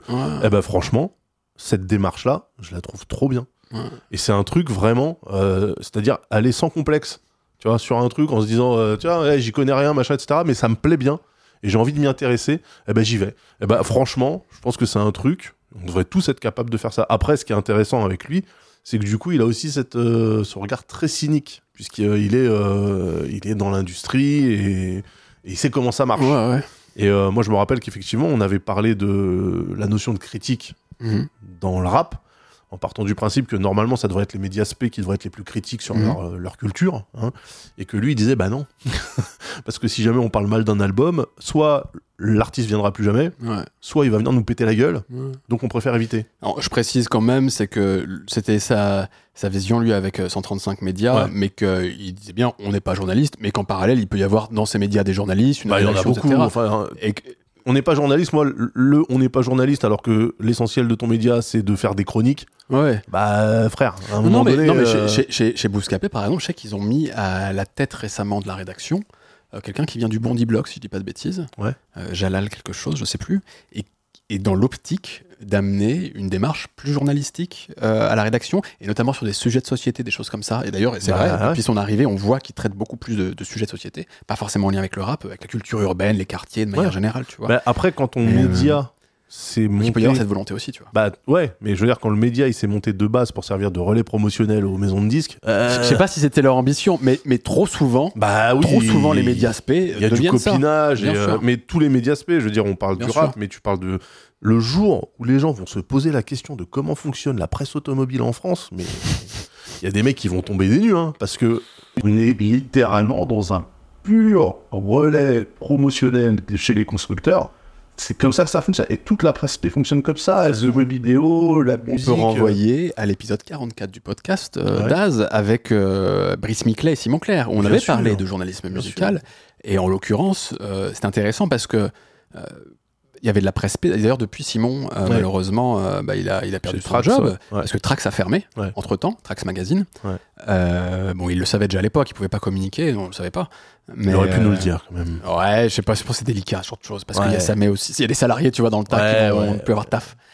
Euh, donc, Mais quand euh, même, il aurait pu nous le dire. il a fait autre chose. Mais il a fait d'ailleurs, euh, il a vite rebondi. En vrai, il le devait le faire en parallèle. hein. Mais parce qu'il vient de sortir un documentaire sur Arte sur l'autotune, absolument Mhm. passionnant. Je, vois Ah, pas mal, oui. je vois pas mal tourner sur. Twitter, etc. Je l'ai vu tourner aussi. Et ouais. c'est Simon qui l'a coproduit, co-réalisé. Ouais. Je sais plus quel est comment, le nom de son acolyte, mais je allé le voir en- à l'avant-première. Il m'avait invité, très stylé. Mhm. Donc allez voir, c'est c'est en, je crois, 6 épisodes de genre 5 minutes, un peu plus. Ça fait au total quasiment une heure. Ouais. Euh, et c'est très très bien foutu sur, sur euh, l'autotune. C'est surtout des témoignages en fait. C'est là où je trouve le, le docu bon. Parce que J'ai pas appris 3 milliards de trucs sur ce que c'est que l'autotune. Euh, par contre, j'ai euh, vu plein d'artistes qui parlent de leur rapport à l'autotune, parfois un peu plus critique, parfois dithyrambique, etc. Et là, c'est c'est vachement intéressant. Non, très très cool, ouais. Ouais. Donc oui, effectivement, on avait parlé du journalisme musical et de la difficulté de rester indépendant et Absolument. Et, et aussi, j'avais été marqué, notamment avec l'expérience de Brice, euh, et euh, Simon disait la même chose, que bah, par exemple, dans l'IB, en musique, il y a des trucs euh, pointus et Ouais. pertinents. Ouais. Et qu'en fait, il n'y a peut-être pas que l'aspect- la, la presse P, tu vois. Et on sait que les codes du rap, euh, ça les, qui les est- institutions les maîtrisaient pas pendant longtemps, les, les- y compris les grands journaux les maîtrisaient pas pendant longtemps, ils n'avaient pas les personnes pour en parler. il y avait une défiance. Mais en fait, c'est ça qui me Mais ça change petit à petit. c'est que se dire que l'essentiel des choses qui touchent à notre culture vont être mieux traitées dans la presse généraliste que par les médias Ouais. de cette culture, bah moi ça m'emmerde, tu vois. Je me dis non. Dans le rap, c'est rare. Dans le rap, c'est rare. bah euh, la place euh, la place euh, faite aux femmes, euh, la misogynie, machin, etc. C'est Ça, pas sur euh, tu vois. Peut-être que sur. Bouscapé avec le virage qu'ils ont pris, ça va arriver, mais euh, tu vois, tu, tu vas pas avoir ça euh, chez Yard. hein. Ouais, vrai. Euh, concrètement, euh, ça va. Par contre, Non, mais t'as plein de petits médias plus underground, spécialisés rap quand même, qui eux peuvent se coltiner. oui, des mais qui pas l'audience, Non, ça c'est vrai. tu vois. Ça, Et en vrai. fait, euh, je, suis- je suis d'accord avec toi, mais moi j'aimerais voir un média spé qui a pignon sur rue et qui prend ce genre de sujet et qui les traite en disant il faut que ça soit traité euh, par nous. je sais plus chez qui c'est sorti euh, cet article, mais je me demande si c'est pas chez un gros type Bouscapé, mais à vérifier honnêtement. C'est un article, euh, tu sais, après, t'as vu l'affaire Benjamin Mendy, c'est qui est un footballeur bien sûr. qui a été donc accusé d'agression sexuelle, qui finalement. coup, les poursuites été- ont été, les poursuites ont été abandonnées. ouais. Et en fait, derrière, il y a eu des vagues sur Twitter de gens qui Ah se oui, sont réjouis, des hommes principalement, en disant Ah, vous voyez que les femmes, peuvent, que les femmes Ouais. peuvent accuser des gens euh, comme ça, euh, alors qu'ils n'ont jamais rien fait. Et la plupart des hommes, d'ailleurs, d'après eux, limite, auraient rien fait. En fait, et toutes les femmes, par contre, elles cherchent Bah, à bien accuser sûr, des hommes d'agression sûr, sexuelle. tu vois. Bref. Et, euh, et un article, et je crois que c'est chez, Bouscapé ou un truc comme ça. Oui, non, c'était En, mode, je- je on devrait pas, enfin, vous devriez pas vous réjouir de Ouais. cette situation, tu vois, et genre clamer ça comme une grande victoire. Euh, Benjamin Bah, Mendy, je c'est crois- pas un modèle, tu vois. un Ouais, truc- je, je crois, je crois même qu'il disait un truc du style euh, c'est pas parce que euh, les charges ont été abandonnées que le mec est innocent, c'est juste qu'on n'a pas pu le prouver, tu vois. Donc, ça, c'est, euh, je ne me rappelle plus le contenu exact, mais en gros, c'était juste ramener, et c'est courageux, dire putain, célébrez pas ça comme une victoire, quoi, tu vois. Mais c'était pas. C'était pas Camino, Je sais pas. tu sais, euh, Ménès, là, les mecs, euh, tu sais, les, les gars de la je vois sneaker, Camino, euh, tu sais, qui sont tout le C'est temps. chez euh, Camino, ça, ça me J'ai semble l'impression. C'était pas un truc de Camino Je TV, sais ça pas. Ou Ça, ça me, justement, ça me paraît étonnant parce que, en l'occurrence, on peut, on peut critiquer euh, dans les médias rap les incointances avec les marques, etc. Camino, j- j'adore la, la clique, tu vois, je- je- etc. Mais dans le genre incointance avec les Ah cartes, bah, avec les bah, marques. Bah, bien sûr. Bah oui. c'est. Non, et puis, c'est- en fait, plus que les C'est chaud, accointances, non, plus que les accointances, moi, ce, ce qui peut potentiellement me déranger, c'est vraiment le, le côté euh, 150% tout le temps. Tu vois. Et puis Genre, surtout, euh, te faire passer le marketing pour de la culture. Ouais. Ah oui, mais ça, il mais participe aussi beaucoup à ça. C'est la célébration de, de- de- du, du marketing, c'est la célébration du vide aussi. Et, tu Un vois. peu. Alors après, en parallèle, par exemple, tu vois, il y a Nifa qui fait, euh, euh, qui est une journaliste très cool euh, Ouais. autour des cultures urbaines et du rap, euh, qui fait tournait avec qui, euh, qui fait une émission chez Camino. euh, Nifa, il me semble. Ah oui? Ouais, il me semble. hein. Je. Il me semble que c'était euh, l'entourage 1995, tout ça. Ah ouais, ok. c'était- En tout cas, son, son émission est très cool euh, chez Camino. Ouais. Et euh, elle invite des gens à chaque fois. Et par exemple, là, il y a- vraiment de la culture en l'occurrence, tu vois. Donc euh, voilà, je veux pas tout, tout rejeter chez Camino. Et globalement, j'aime bien l'esprit. Moi, c'était le côté euh, 100% enjaillé tout le temps, tu vois, où tu fais, ah, les gars, trop Ouais, et puis vraiment ce truc, c'est de se faire le prolongement des marques en disant. On en parlait d'ailleurs, tu sais, avec Roche, avec Ouais. Césaire, Ouais. tu vois, où je disais. Euh, Vas-y, les marques maintenant, les Nike, les Lacoste, etc. À la limite, ils viennent dans 10 ans, mais nous, on a été important pour le hip-hop, tu vois. Alors, Mhm. ou Adidas, euh, dire non, attends, mon gars, euh, y, y a eu des deals, le bon deal au bon moment. Vous êtes Ouais. arrivé après en général, vous avez mis du temps à vraiment complètement l'intégrer dans votre stratégie marketing, parce que c'était pas si classe, ou vous l'avez jamais fait. ouais. Arrêtez de nous vendre, genre dans la culture, vous étiez important. Aujourd'hui, ils le font énormément, et les trucs parfois comme Camino peuvent un peu s'inscrire là-dedans, tu vois, en mode. euh, Mais en fait, Nike, tu vois, c'est, euh, ça accompagne les grands mouvements culturels depuis longtemps. Non, mais limite un truc un peu comme ça. est-ce que vois. ça, Nike, c'est trop stylé. c'est pas simplement le révisionnisme habituel C'est-à-dire que moi, je suis assez vieux maintenant pour voir des gens plus jeunes que moi parler de phénomènes sociétaux Mhm. ou culturels que j'ai connus d'une manière que je ne reconnais pas. Tu vois. Et je me dis, si moi, là, la différence, c'est que j'accepte pas ce, ce que je suis en train de lire parce que j'étais là et que ça s'est pas du tout passé comme ça, Ouais. bah, je me dis, putain, le nombre de fois où ça a dû être fait de la même manière, mais là, je connaissais pas le truc parce que j'étais pas Mhm. né, je me dis, bah, en fait, euh, tu vois. Donc, je pense qu'il y a toujours cette. euh, le storytelling, c'est ultra important, tu vois. Et euh, je pense vraiment que si tu digues vraiment en mode académique, tu vas te rendre compte qu'il y a plein de trucs que tu... Le bullshit. Oui, bah c'est pas du bullshit, mais c'est en tout cas une version peut-être un petit peu romancée, ou tu vois. Donc voir Nike expliquer que euh, limite euh, ils ont participé euh, à la lutte euh, pour les droits civiques aux États-Unis. bon, Ah, les gars bon, si ça vous fait plaisir, vous me faites une belle ouais. vidéo, sais, émouvante et tout, avec des images d'archives, ok, bon, d'accord, tu vois. Mais ouais, pourquoi pas En vrai, ça a toujours été le cas, tu vois? Et comme on dit, je sais plus qui disait ça, mais l'histoire a été écrite par les vainqueurs. Ça, c'est vrai. Donc, euh, quoi qu'il arrive, il n'y a pas de vérité absolue. L'histoire n'est pas neutre. Eh oui. Il y a eu plein d'autres épisodes d'Az. Ah là là. Ah euh, parce que ça, ça fait, mine ça fait une heure et quart qu'on Ouais. parle déjà du The Bilan. Moi, je, je, je voudrais qu'on Ouais. évoque euh, le podcast qu'on a fait avec euh, l'émission qu'on a faite avec euh, les recherches, les chercheurs de, en algorithme et Ah, de chez Deezer. de chez Deezer. Euh, Manu Bouabka, euh, Et- Manu Moussalam et Thomas Et Bouabka. Thomas, voilà, Manu Ouais. et Thomas, c'était vraiment très très cool. Ça aussi, Je tu vois, effectivement. Épisode, je vais te le dire tout de suite, épisode 37 d'Az. Épisode 37. Effectivement, sur le fonctionnement des algorithmes de Deezer. Euh, très fier de cet épisode parce que à la fois accessible et en même temps Pointu. euh, pointu sur vraiment. euh, Ouais. En plus, il y a plein de fantasmes. D- déjà, Oui. La consommation de musique, aujourd'hui, on sait que la consommation via le streaming est essentielle. Ouais. Donc s'intéresser à comment ça, se fon- comment ça fonctionne, comment vous trouvez... Parce qu'il y avait le côté de ces algo, genre on te suggère des choses après ce que tu as écouté. Ouais. Mais il y a aussi juste, tu tapes, comment trouver exactement le morceau qui Mhm. correspond à ta recherche. Ouais. Juste le nom, etc. Ça, c'est un truc que j'avais pas anticipé avant de les recevoir. Ça, En fait, c'était c'était euh, une part importante de leur taf. C'est juste, un moteur de recherche, il faut qu'on s'assure que quand tu tapes un truc, tu trouves le morceau que tu avais en tête exactement. Ouais. Et ça, c'était y super. compris avec les fautes de frappe et machin. Ouais, ouais, ouais, ouais. franchement, Grande galère en vrai. Mais c'était euh, c'était une émission super intéressante Ouais. et on a pu aussi aborder euh, le truc. C'est un sujet qui est de plus en plus prégnant, les faux streams, parce que toute Oui. l'industrie pivote au-dessus, enfin pivote autour de, de- de ces chiffres d'écoute. Et donc forcément, là c'est en train de sortir, tu vois que ouais, il y a des maisons de disques, euh, elles mettaient 2500, 3500 euros en Ouais. consulting marketing euh, sur un gars qui en fait son consulta sa, sa, sa- sa prestation de consultant c'était juste d'aller faire des fausses écoutes euh, pour péter le million sur YouTube euh, en une semaine et tu vois. Alors, tu sais, les fausses écoutes, il y a des sites internet, tu vas, c'est fait en. ouais mais c'est ça. non non mais c'est ça. Mais c'est mais c'est ça qui est ouf. C'est à dire que en plus les maisons de disques elles sont tellement connes pour certaines d'entre elles Hmm. qu'elles le feraient même pas elles-mêmes parce qu'elles savent pas comment ça marche. Elles vont prendre un gars qui lui va sur un de ces sites là qu'on pignon sur rue et font la même chose tu Alors, vois. tu, tu sais que euh, j'ai consacré, d'ailleurs, c'est les l'avant et l'avant-avant-dernier Culture Son. J'avais fait deux, deux épisodes sur le fake stream. ouais Et euh, il arrive que le label soit dans la boucle lorsqu'il y a de la triche. Mais Il arrive oui. parfois ça soit fait dans son dos aussi, Ah à son ouais. insu. Euh, que ce soit dans l'entourage de l'artiste, voire, il y a même pire. l'artiste lui-même. Non, il arrive que des gens, aux dépens de l'artiste, le font pour lui nuire. Ah.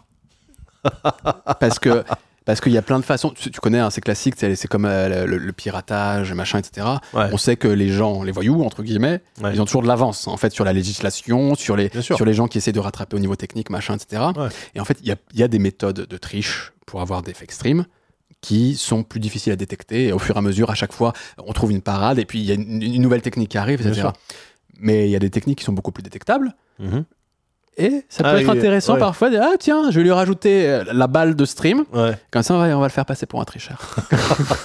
c'est terrible, hein Alors ça, ça, c'est, Ouais. le, c'est le Centre national de la musique qui avait euh, commandité entre guillemets, enfin qui, a- qui avait commandé même plutôt euh, une étude sur le sujet, très précise, très euh, passionnante. Je vous invite à aller la lire ou à regarder les cultures son sur les fake streams.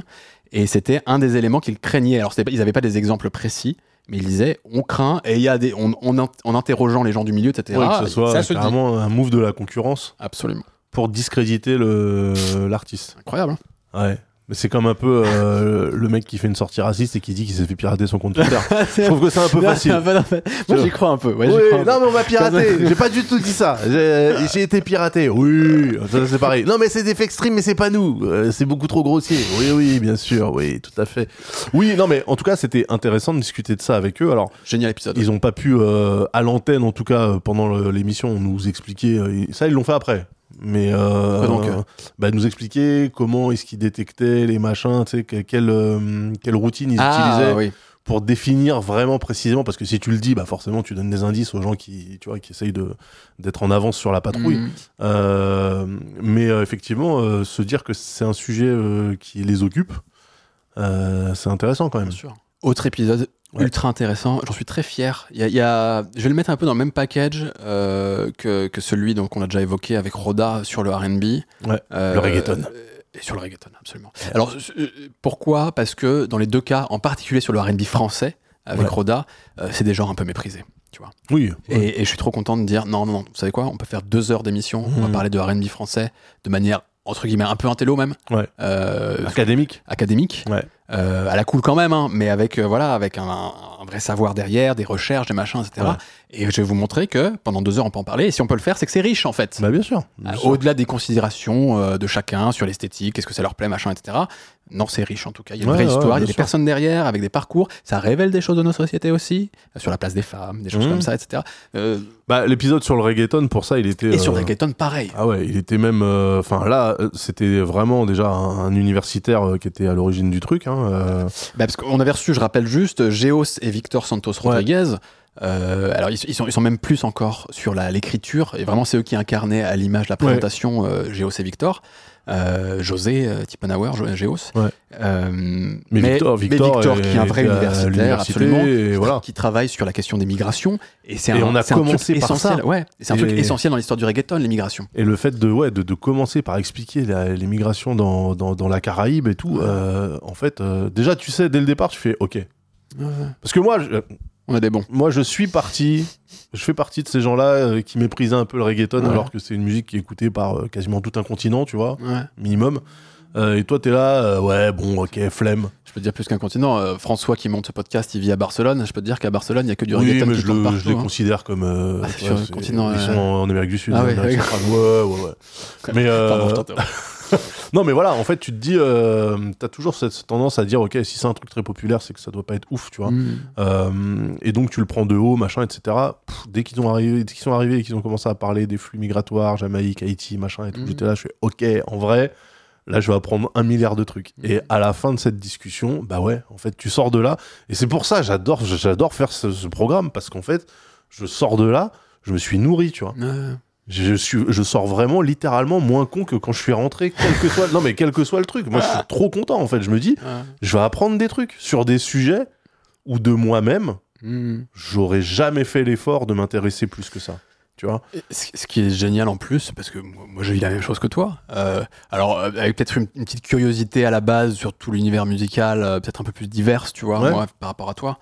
Euh, mais quand bien même, c'est aussi parce que je fais ces émissions que. En fait, après, en fait, c'est du savoir que, que j'accumule, entre guillemets, et qu'après, je ressors dans d'autres contextes. Ouais. Alors, soit avec des copains, soit en- à une soirée, soit juste pour d'autres contenus musicaux parce que en fait comme j'ai appris ça ça m'a fait penser à ça et peut-être qu'on peut Ouais, en l'explorer fait, ça te permet d'ouvrir les sujets. et puis en interview quand je me retrouve avec quelqu'un tu vois qu'on est tous les deux et puis je me rappelle d'un truc dont on avait parlé dans le podcast et je peux relancer l'invité l'actuel et en fait on, ça, ça- on devient de meilleures personnes tout Bah simplement oui, c'est ça, c'est ça. Et en fait, on se nourrit. Moi, vraiment, je me nourris de ça. Et effectivement, moi, ça me sert aussi à rebondir dans les émissions ultérieures, de dire ah bah oui, bah tu, ça tombe bien. On en parlait la fois d'avant Ouais. avec un tel et un tel. euh, du coup, qu'est-ce que tu penses de ce truc-là? Et, et en vrai, déjà, c'est ce que je kiffe faire. Ouais. C'est-à-dire donner du contexte, remettre, euh, tu vois, le, le- le- le sujet dont on parle dans, dans- dans son contexte, que ce soit historique, sociétal, etc. Je trouve ça ultra important. C'est ce que moi j'essaie de faire à chaque fois, même quand je parle de tech, Ouais. où je vais parler d'un truc, euh, le téléphone est sorti aujourd'hui, mais regardez en fait cette marque-là, elle avait déjà commis ce truc-là il y a tant d'années, qui s'inspirait Ouais. de ce truc-là, et je trouve que c'est ultra cool de faire des, des choses comme ça, de faire des ponts entre différentes époques. Et moi, quand je peux effectivement faire des ponts entre différents épisodes de l'émission, Mhm. Bah en plus, je trouve que ça contribue, tu vois, à rajouter un peu le lore autour de, euh, de, de, de l'émission. Il y a un univers qui se crée. Et euh, ça, c'est quelque chose que moi, j'apprécie vraiment faire. Ouais. Tu vois, avec euh, des petits running gags, des trucs que tu retrouves, en fait, euh, d'une émission à, à l'autre. euh, et c'est ce qui permet d'avoir aussi notre identité, Mhm. notre, euh, notre patte, et d'être euh, reconnaissable, tu vois. Donc ça, c'est quand même toujours cool de, de s'appuyer. Et on peut le faire parce que on a du contenu... euh, Bah, je pense qu'on en a du contenu ouais. Euh, J'espère d'ailleurs, euh, bon, si vous êtes des auditeurs réguliers, si, si en plus vous écoutez ou regardez cet épisode un peu bilan, c'est que vous êtes attaché à l'émission quand même. Les autres, ils ont zappé depuis longtemps, je pense. Mais euh, bah, on espère que vous avez un peu ce même rapport, enfin, qui vous apporte autant qu'il nous apporte. Quoi. Bah oui, nous, on a bien l'impression sûr. d'apprendre trop de trucs. euh, J'espère que c'est votre cas aussi, et que, que vous pouvez mobiliser derrière ce, ce savoir, mais aussi juste passer des bons moments avec nous, euh, des moments Mhm. peut-être plus drôles, découvrir des personnalités, des histoires de vie aussi, tu vois, c'est toujours Ouais. intéressant. Tu vois, je, je pense à des, à des épisodes. euh, Attends, j'en avais, avais mis de côté que je trouve intéressant. euh, celui avec Nemo, par exemple. Captain Ouais. Nemo, euh, épisode 47. Où en fait, il y a à la fois, donc lui, il est rédacteur en chef, euh, enfin rédacteur de la musique, euh, chef musique Chez pardon, Combini, ouais. chez Combini. Euh, on a parlé évidemment de ce sujet-là, parce que c'est intéressant de toujours voir comment, euh, au sein d'un média mainstream, on traite euh, Mhm. la musique, euh, quelle est sa vision, etc. Et il y avait un autre pan de l'émission que j'ai trouvé extrêmement intéressant et qui permet de comprendre ce qu'il fait chez Combini d'ailleurs, c'est son parcours personnel. Bah ouais. Et comment il passe, lui, du, du, Du rap, des- euh. du rap et des médias underground, Ouais. et il termine chez Combini, qui est l'inverse de l'underground, tu vois, et qui est en plus pas un média rap. Et euh, ils- s'ils l'ont pris, c'est aussi pour ça, on l'a bien compris, parce qu'ils avaient besoin de cette Mais légitimité. c'est marrant parce que pour parler de rap. ce parcours-là, pour plein de gens du Move, Ouais. bah, ça serait considéré comme un échec. C'est-à-dire, euh, t'étais un, mec, euh, t'étais un mec de l'underground, machin, avec une réputation, machin, etc. Et euh, genre, tu vas te compromettre non, bah, dans un média D'une mainstream. certaine manière, c'est ce qu'il nous disait avec tu sais, ces poteaux de la, de la BCDR. Ouais. C'est-à-dire que donc, cette clique de la BCDR où beaucoup ne comprennent pas. Et en vrai, moi, je partage euh, ce que disent les autres de la BCDR. Ils disent on peut pas en 5 minutes traiter un sujet de la même manière qu'en 15 minutes. Ça, je suis d'accord avec toi. Et Mais pourtant, en fait- ce à quoi il y croit euh, vraiment Nemo. ouais, tu vois. mais peut-être peut-être que moi, en fait, le fait que je gravite de plus en plus dans ces sphères un peu d'influence, de, euh, de créateurs de contenu, euh, stream, machin, etc., euh, je suis revenu sur plein de trucs.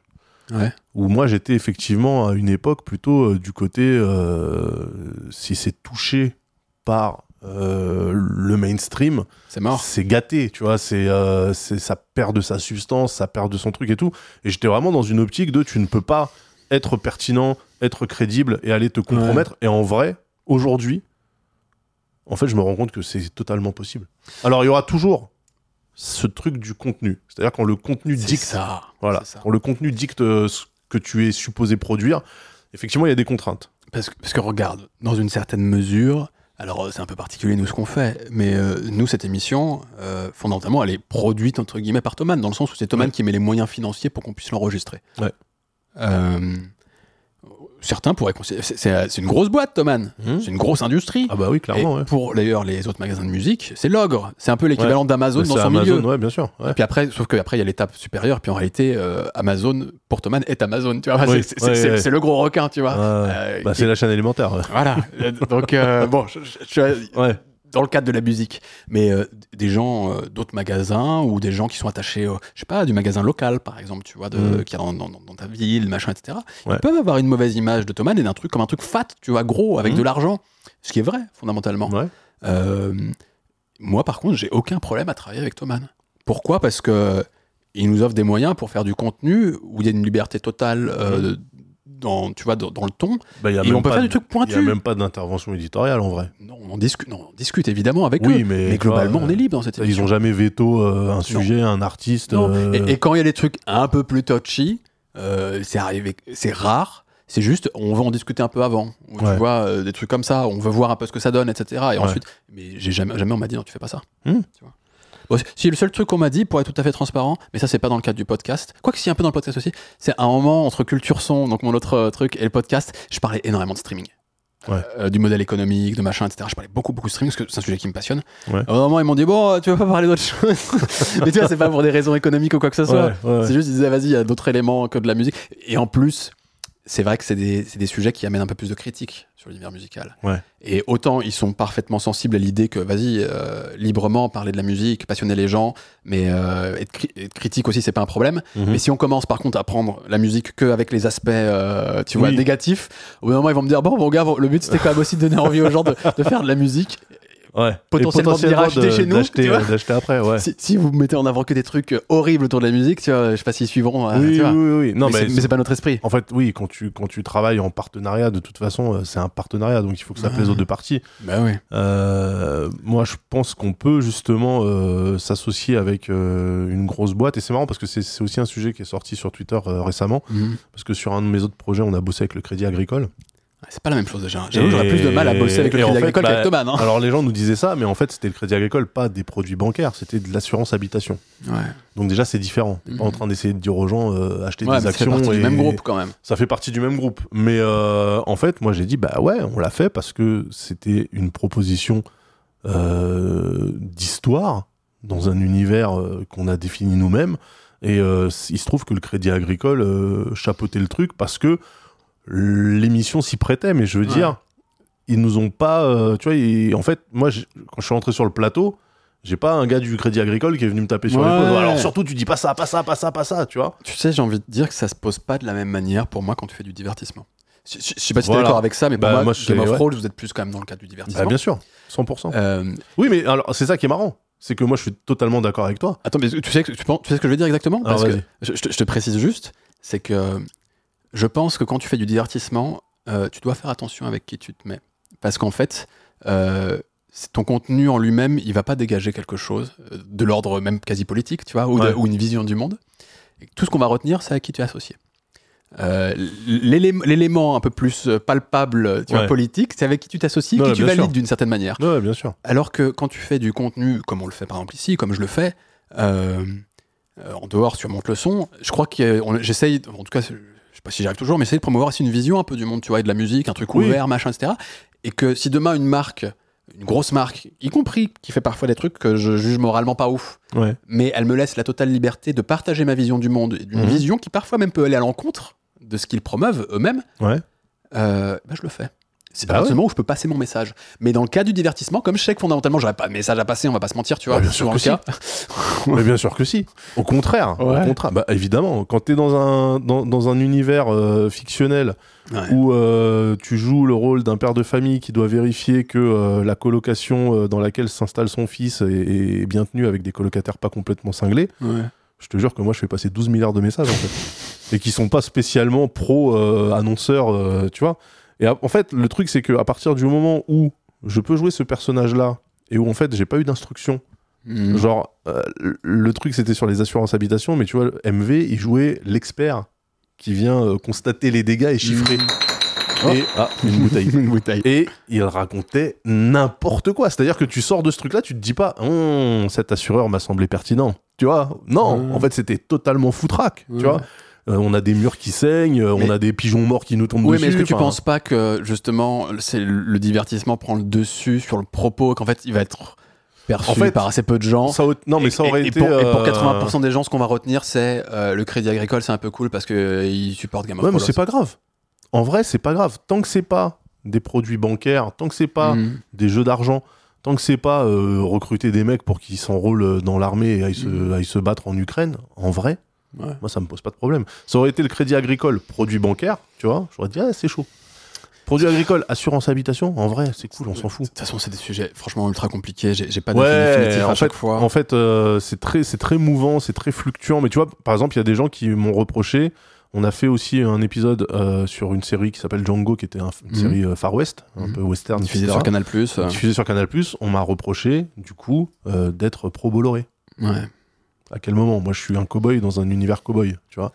À quel moment, en fait euh, Ouais, mais tu peux être. as- tu, tu associes d'une certaine manière parfois ton image à des trucs. bah, c'est vrai aussi, tu vois. C'est la société dans laquelle on vit qui veut ça. tu vois. Ouais, non, non, mais en fait, c'est pas. En fait, le truc, c'est moi, à partir du moment où justement on est dans un truc de création originale Ouais. qui s'appuie sur une création originale, Hmm. en fait, que derrière il y a le grand stratégaire, je m'en branle. Tant que euh, on me dit pas, alors attention, vous avez pas le droit d'utiliser le terme Bolloré pendant toute l'émission parce que c'est veto, machin, etc. En fait, tu t'en fous. Là, moi, c'était une proposition artistique sur un univers artistique. Hmm. C'était pas du tout. euh, Non, mais ça, je peux l'entendre. En fait, c'est ça qui est. l'entendre. Il y a, il y a- il y a un, à la fois une crispation et un changement permanent sur euh, comment on s'associe avec un annonceur et une marque. Après, tu sais, j'ai envie de dire, euh, pour les influenceurs d'aujourd'hui, Ouais. C'est pas mal que de temps en temps on les rappelle à la réalité. Euh, par Oui, rapport au sponsoring. bah, Parce ok. qu'il y a eu quand même, tu sais, un, je sais pas si t'es d'accord, mais il y a un switch qui s'est opéré où pendant longtemps c'était un peu la honte, où, on était derrière ton cul à chaque fois lorsque tu bossais avec des marques. Aujourd'hui, notamment sur Twitch, c'est limite l'inverse. C'est les viewers qui disent Oh, mais oui, il va prendre la thune de machin. Ouais. Tu vois? Bah, moi, je trouve que c'est mieux.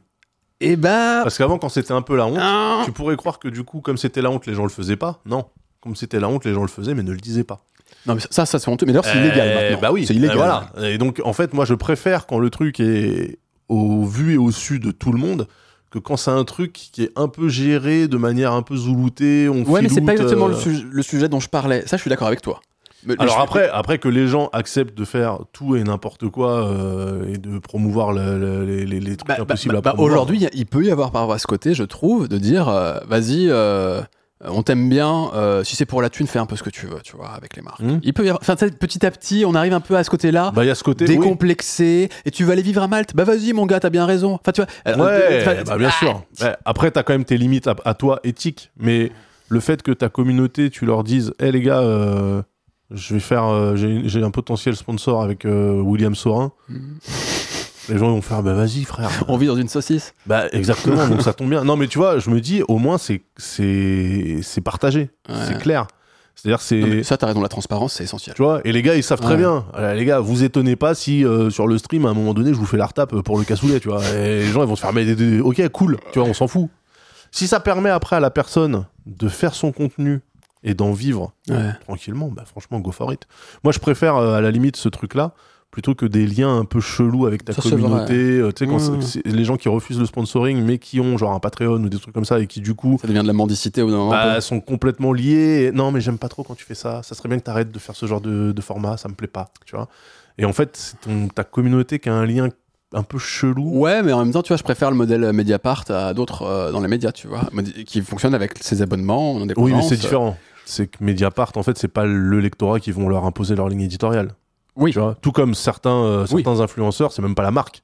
Certains influenceurs qui sont trop gros, en fait, ils Mais peuvent se faire en- sponsoriser et dire n'importe quoi. En tout cas, à choisir entre le modèle euh, tu vis grâce aux gens qui consomment ton produit, entre guillemets, ou tu vis grâce à des marques qui cherchent à rayonner via ce que tu produis, je prends le premier. Je préfère, je préfère que, les, Ouais, que ce soit les, les Moi, viewers, je- etc., qui en fait, payent directement. J'ai tellement de de cas où en fait euh, ta communauté devient toxique et t'empêche d'avancer que tu vois. Et c'est pour ça que Mediapart c'est différent parce que les gens sont pas fans de Mediapart, tu vois. Non. Ils sont pas fans de Ouais. ce que propose le c'est c'est un média. Moi, j'avoue, je parle en fait d'un point de vue Bah économique et comme modèle et d'un point de En vue fait, éthique, comme je l'imagine. un, un modèle quand t'es un média, c'est-à-dire tu n'as pas un visage raison. placardé dessus, c'est plus facile. Euh, Parce qu'en plus, le problème. Non, en fait, c'est quoi le vrai problème que tu pointes du doigt? Et ça, c'est un truc que je critique souvent. C'est que euh, lorsqu'il va y avoir le modèle, souvent, effectivement, euh, d'indépendant, où en fait, il n'y a pas de marque, et c'est via les Patreon, les choses comme Ouais. ça, les- le soutien euh, de tes viewers, etc., tu dois entretenir ce lien. Ben voilà. Et pour l'entretenir, tu dévoiles de toi, tu montres que tu es Ouais. sympa, que tu es proche de machin, etc. Et, euh, et C'est ça, le- c'est- c'est les liens parasociaux et c'est. euh, et moi, j'ai j'ai du mal avec ça, j'avoue. Je trouve qu'au contraire, il faut un peu de distance. Euh, moi, j'ai envie que ce soit le contenu qu'on fait avant tout qui soit mis en avant, que Ouais. les gens l'adorent, ça, ça me fait trop plaisir. Qu'ils nous trouvent compétents, ça me fait trop plaisir. Euh, après, on n'est pas potes, tu vois. non. Mais les gens, ils en veulent quand même un petit peu plus. En fait, pour moi, t'es pas obligé d'être pote. Si, euh, tu vois, moi, je suis habitué, je descends, euh, je descends en bas euh, chercher un, un kebab au poulailler, tu vois, les gens, ils- en fait, c'est devenu euh, limite euh, euh, un point d'intérêt de la ville de Maison Alfort, tu vois. Il y a des gens, il y a des gens qui traversent parfois la ville pour aller au poulet parce que Je l'ai vu dans les stories de Das, tu vois. En fait, montrer ça, c'est du quotidien, mais j'ai pas l'impression que c'est euh, de l'intimité, tu vois. Non, mais ça participe quand même un peu à ça. Mais, Ouais, mais ça crée, ça crée justement un univers. Ça crée un je genre. sais, mais, mais Tu vois. donc c'est un peu la, la démarche que je critique d'une certaine manière, mais, mais Et qui pourtant est et, intéressante. et qui est euh, utile, c'est qui est essentiel, j'ai envie de dire. Même. Comme, Moi, j'arrive pas à comme l'appliquer. d'habitude, mais comme d'habitude, en fait, c'est une question de curseur. Ça, ça, je suis d'accord avec toi. Tu vois, c'est une un question de équilibre trouver. C'est-à-dire que moi, euh, je, je vais manger au poulailler et je parle de la ville de Maison Alfort dans mes stories Ouais. et j'en rigole et ça devient quelque chose qui, euh, qui, qui fait partie de mon univers. Mais tu Euh, sais qu'il nourrit aussi l'attachement de ta communauté et qui Oui, mais du coup- en réalité derrière. Mais en non, termes mais c'est très cool. etc. ouais. Mais c'est très cool. Par contre, euh, si jamais euh, j'ai une visite médicale ou je vais chez le docteur, je suis pas en train de filmer la salle d'attente. J'espère bien. Tu vois, c'est- c'est-à-dire qu'il faut aussi que tu saches positionner euh, le curseur Hmm. sur euh, qu'est-ce que je donne à voir et jusqu'où j'ai envie que les gens aillent dans, dans, dans mon vécu, tu vois. Et, euh, et c'est la même chose avec les marques. Jusqu'où tu es prêt à aller Hmm. pour toucher cet argent, Je comprends. tu vois. Et c'est un truc constant, c'est une lutte constante, c'est euh, des remises en question constantes et il faut à chaque fois. Enfin, tu vois, c'est Mm. pas, t'as pas une ligne de conduite et que tu suis comme ça, euh, qui vente, qui pleuve, qui neige. En fait, euh, ça des trucs où ce jour-là tu seras comme ça, sur les OP d'après tu seras comme ça, et en fait, c'est, tu vois, ça sera toujours euh, variable en fait. Ouais, c'est normal parce que tu peux pas, tu peux pas être monolithique euh, dans, dans ton vécu, quoi. Bon, on va pas non plus. en- en Ouais. continue- mais, mais on continue un peu quand même notre petit, notre petit bilan, tu vois, là, de- Ouais. des 25 épisodes. On n'a pas parlé de l'épisode avec Robin Note, par exemple, tu sais, qui accompagne, Oui. euh, qui, qui est pianiste, Mazué, excellent euh, pianiste. Ben Mazué, il, avait, Ça s'est tourné, bien sûr. il est aussi prof au conservatoire et tout. Tu sais que je suis allé, euh, je suis allé le voir euh, avec son groupe Panam Panic Ouais. euh, au Duc des Lombards il y a, il y a quelques mois maintenant. Ouais. C'était très très bien. Il fait du jazz euh, assez funk aussi, euh, accessible. Ouais. Euh, c'était ultra stylé. C'était Mm. très très bien. Ouais, mais c'était, euh, c'était un, bon- un bon épisode aussi euh, Ouais. avec, euh, avec Robin. Euh, c'était et- dans les et- premiers. et a Robin, bah oui, c'était l'épisode 33. Ouais, c'est ça. donc. Et Robin, c'était un des premiers aussi. Avant même que je lui lance l'invitation, euh, il m'a- il m'avait écrit, mais genre des mois avant, en me disant, et- pour faire des retours sur l'émission. Tu vois, pas genre, euh, j'avais même pas encore écrit Tu veux venir et tout. Ouais. C'est de lui-même, il dit, ah, j'ai découvert, euh, ça c'est bien, etc. Puis après, à chaque épisode, il m'écrivait en me disant ce qu'il avait aimé, ce qu'il avait moins aimé aussi. C'est un, un type un peu critique, un peu Ouais. acerbe parfois, Robin. Et, euh, et donc, en fait, on échangeait sur le podcast comme ça, Ouais. jusqu'à quand je finisse par, l'inviter. Bah ouais, bah, très bien, ouais. Mais, euh, mais ça a été un des premiers comme ça, c'était rigolo. Et l'épisode d'après, l'épisode avec Luc Frelon, Bah oui, putain, j'y pense. programmateur chez FIP. Programmateur chez FIP, incroyable aussi ça. C'était. ouais, t'avais t'avais kiffé? Bah ouais, de ouf. De ouf parce que bah déjà il y a un attachement euh, personnel à, à FIP euh, Ouais. de manière générale euh, par rapport à l'histoire de ma famille et tout et euh, et ouais enfin savoir comment ça fonctionne Ouais. dans un monde où justement tout est algorithmique et tu vois c'est super in- intéressant de, de voir que c'est les artisans tu vois Bah, c'est parce qu'on avec les mains pleines de terre Ceux, qui l'ont raté, donc ce 34e épisode, on, on parle donc avec Luc qui est programmateur de FIP. Et en fait, la spécificité de la programmation, comme le dit Daz, c'est que c'est pas numérique. c'est a C'est-à-dire rien Ils sont 6 ou 7 programmateurs, je crois. Non, si, je crois que c'est à peu près ça. Bref, chaque jour, des humains font des, tro- des, des heures Ouais. de programmation musicale ouais. où ils choisissent chaque morceau, quel- lequel je mettre après, etc. mais avec des Avec règles des règles. Rappelle-nous les règles. Et tu n'avais pas le droit de positionner un morceau qui avait été joué euh, dans les heures précédant Ouais. euh, ton segment. Euh, Et, surtout, plutôt plus que t'as pas le droit, il y a des trucs où tu dois, c'est-à-dire qu'il doit y avoir un lien déjà obligatoire entre les morceaux. oui, et en plus les morceaux doivent s'enchaîner de manière logique. Et, et alors la logique, ça peut être euh, parce qu'ils sont de la même année, parce que c'est le même interprète, euh, parce que dans le titre, il y a une référence à machin. euh, Enfin, c'est- il peut y avoir- Ouais. ça peut être tout, juste une petite connexion. Il faut un petit lien en fait, Un euh, ouais, ou alors Ça peut être la même- tonalité, c'est le même être instrument, le même ou- instrument. ouais, ou alors c'est une version qui a été réorchestrée d'un ouf. autre truc. enfin, voilà. Mais ça, c'est un peu obvious. Mais ouais, en fait, il y a plein de règles. Et, euh, et, euh, et, et- et les gens euh, rentrent ça. Et donc, chacun doit faire, je je sais plus, c'est quoi, c'est deux heures. Hein Je, je- je me demande si par jour, segments de deux heures, en fait, que chacun doit faire. un truc comme ça. Oui, t'as raison. C'est Ouais. ouais, ouais, ouais, c'est pendant deux heures d'affilée. Et du coup, ils ont un logiciel, je sais plus, il, il dit le nom euh, pendant l'émission, mais dans lequel tu rentres ton truc et qui te montre euh, si tu as justement euh, ce titre-là qui a déjà été sélectionné par Mmh. quelqu'un d'autre ou machin, histoire d'éviter les doublons, les machins. Et franchement, c'est super intéressant en fait De euh, De de, ouf. de- de voir que euh, bah ouais, en fait, euh, le tout algorithme. Euh, Il a ses limites. ça a des limites effectivement et que Du- Du euh, moins qu'il y a des atouts, est-ce que ça soit encore des humains parfois qu'il faut bah ouais, ne serait-ce que justement pour découvrir des nouveaux trucs et, Ouais. et pas t'enfermer dans, dans ta bulle. euh, Bah, si vous voulez une quoi. alternative euh, à la suggestion euh, des, des plateformes de streaming, par exemple, écoutez FIP. Moi, je, le, à chaque fois que j'écoute FIP, et je l'écoute régulièrement, euh, franchement, une fois sur deux, sur une session d'écoute, je sors un moment mon Shazam et je récupère des morceaux. hein. C'est un truc de ouf. Eh C'est ouais. euh, trop bien pour découvrir de la musique. Et puis en plus, ils ont leur, leur- maintenant leur euh, radio thématique, si vous voulez. Ouais. Parce que c'est très éclectique, c'est vrai, la- l'antenne principale. Oui, c'est ça. Et si vous Mais voulez. après, truc un c'est plus- éclectique, mais je crois qu'ils doivent pas faire de trop gros contrastes non plus. Oui, C'est-à-dire qu'ils doivent t'amener petit à petit. Et puis adapté aussi aux, Tu, aux peux, tu- peux passer euh, de la soul music euh, au métal, mais tu peux pas passer euh, comme ça. Il va falloir ouais. qu'on t'emmène à chaque fois sur le chemin pour que, à la fin, t'es là, tu fais putain, mais j'écoute du métal, tu vois. Et en fait, t'as pas vu la transition. Ah bah, mais en plus, pour, pour Luc, le métal, c'est quelque chose. Bah, en plus, parce que lui, il s'occupe du métal. Tu sais qu'ils ont fait, je vous invite à aller voir, ils ont fait des séries vidéo récemment, euh, Fip Metal, pour Fip Hip Hop aussi, euh, où en fait ils vont, euh, c'est des petites séries documentaires et assez Ouais. cool. Sur le métal par exemple, à un moment, euh, c'est sûr, qu'est-ce que c'est qu'un riff? C'est quoi pour toi le, le riff le plus, Ouais. le plus majeur Et ils vont interviewer plein de mecs du métal en mode, euh, bon, tu vois, c'est des petites pastilles de, Ouais. quelques minutes et ils en ont fait aussi ultra stylé sur le hip hop. Et tu sais, j'arrive même plus à me rappeler, mais je sais que la dernière que j'ai vue, j'ai trouvé incroyable.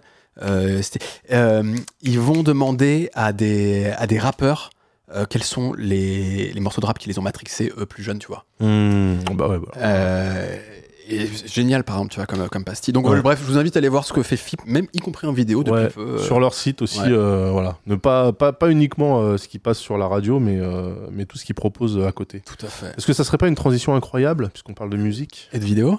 euh, pour justement euh, Ouais. passer sur. euh, David et John Gitlis, HK Corp. Bah, bien sûr, HK Corp, incroyable. Et aussi. tu sais que ça m'a fait un petit truc parce que, euh, comme quand on avait reçu, alors t'étais pas encore là, Parawan, euh, Ouais. bah, une autre sœur, j'ai écouté ça au collège. Mm.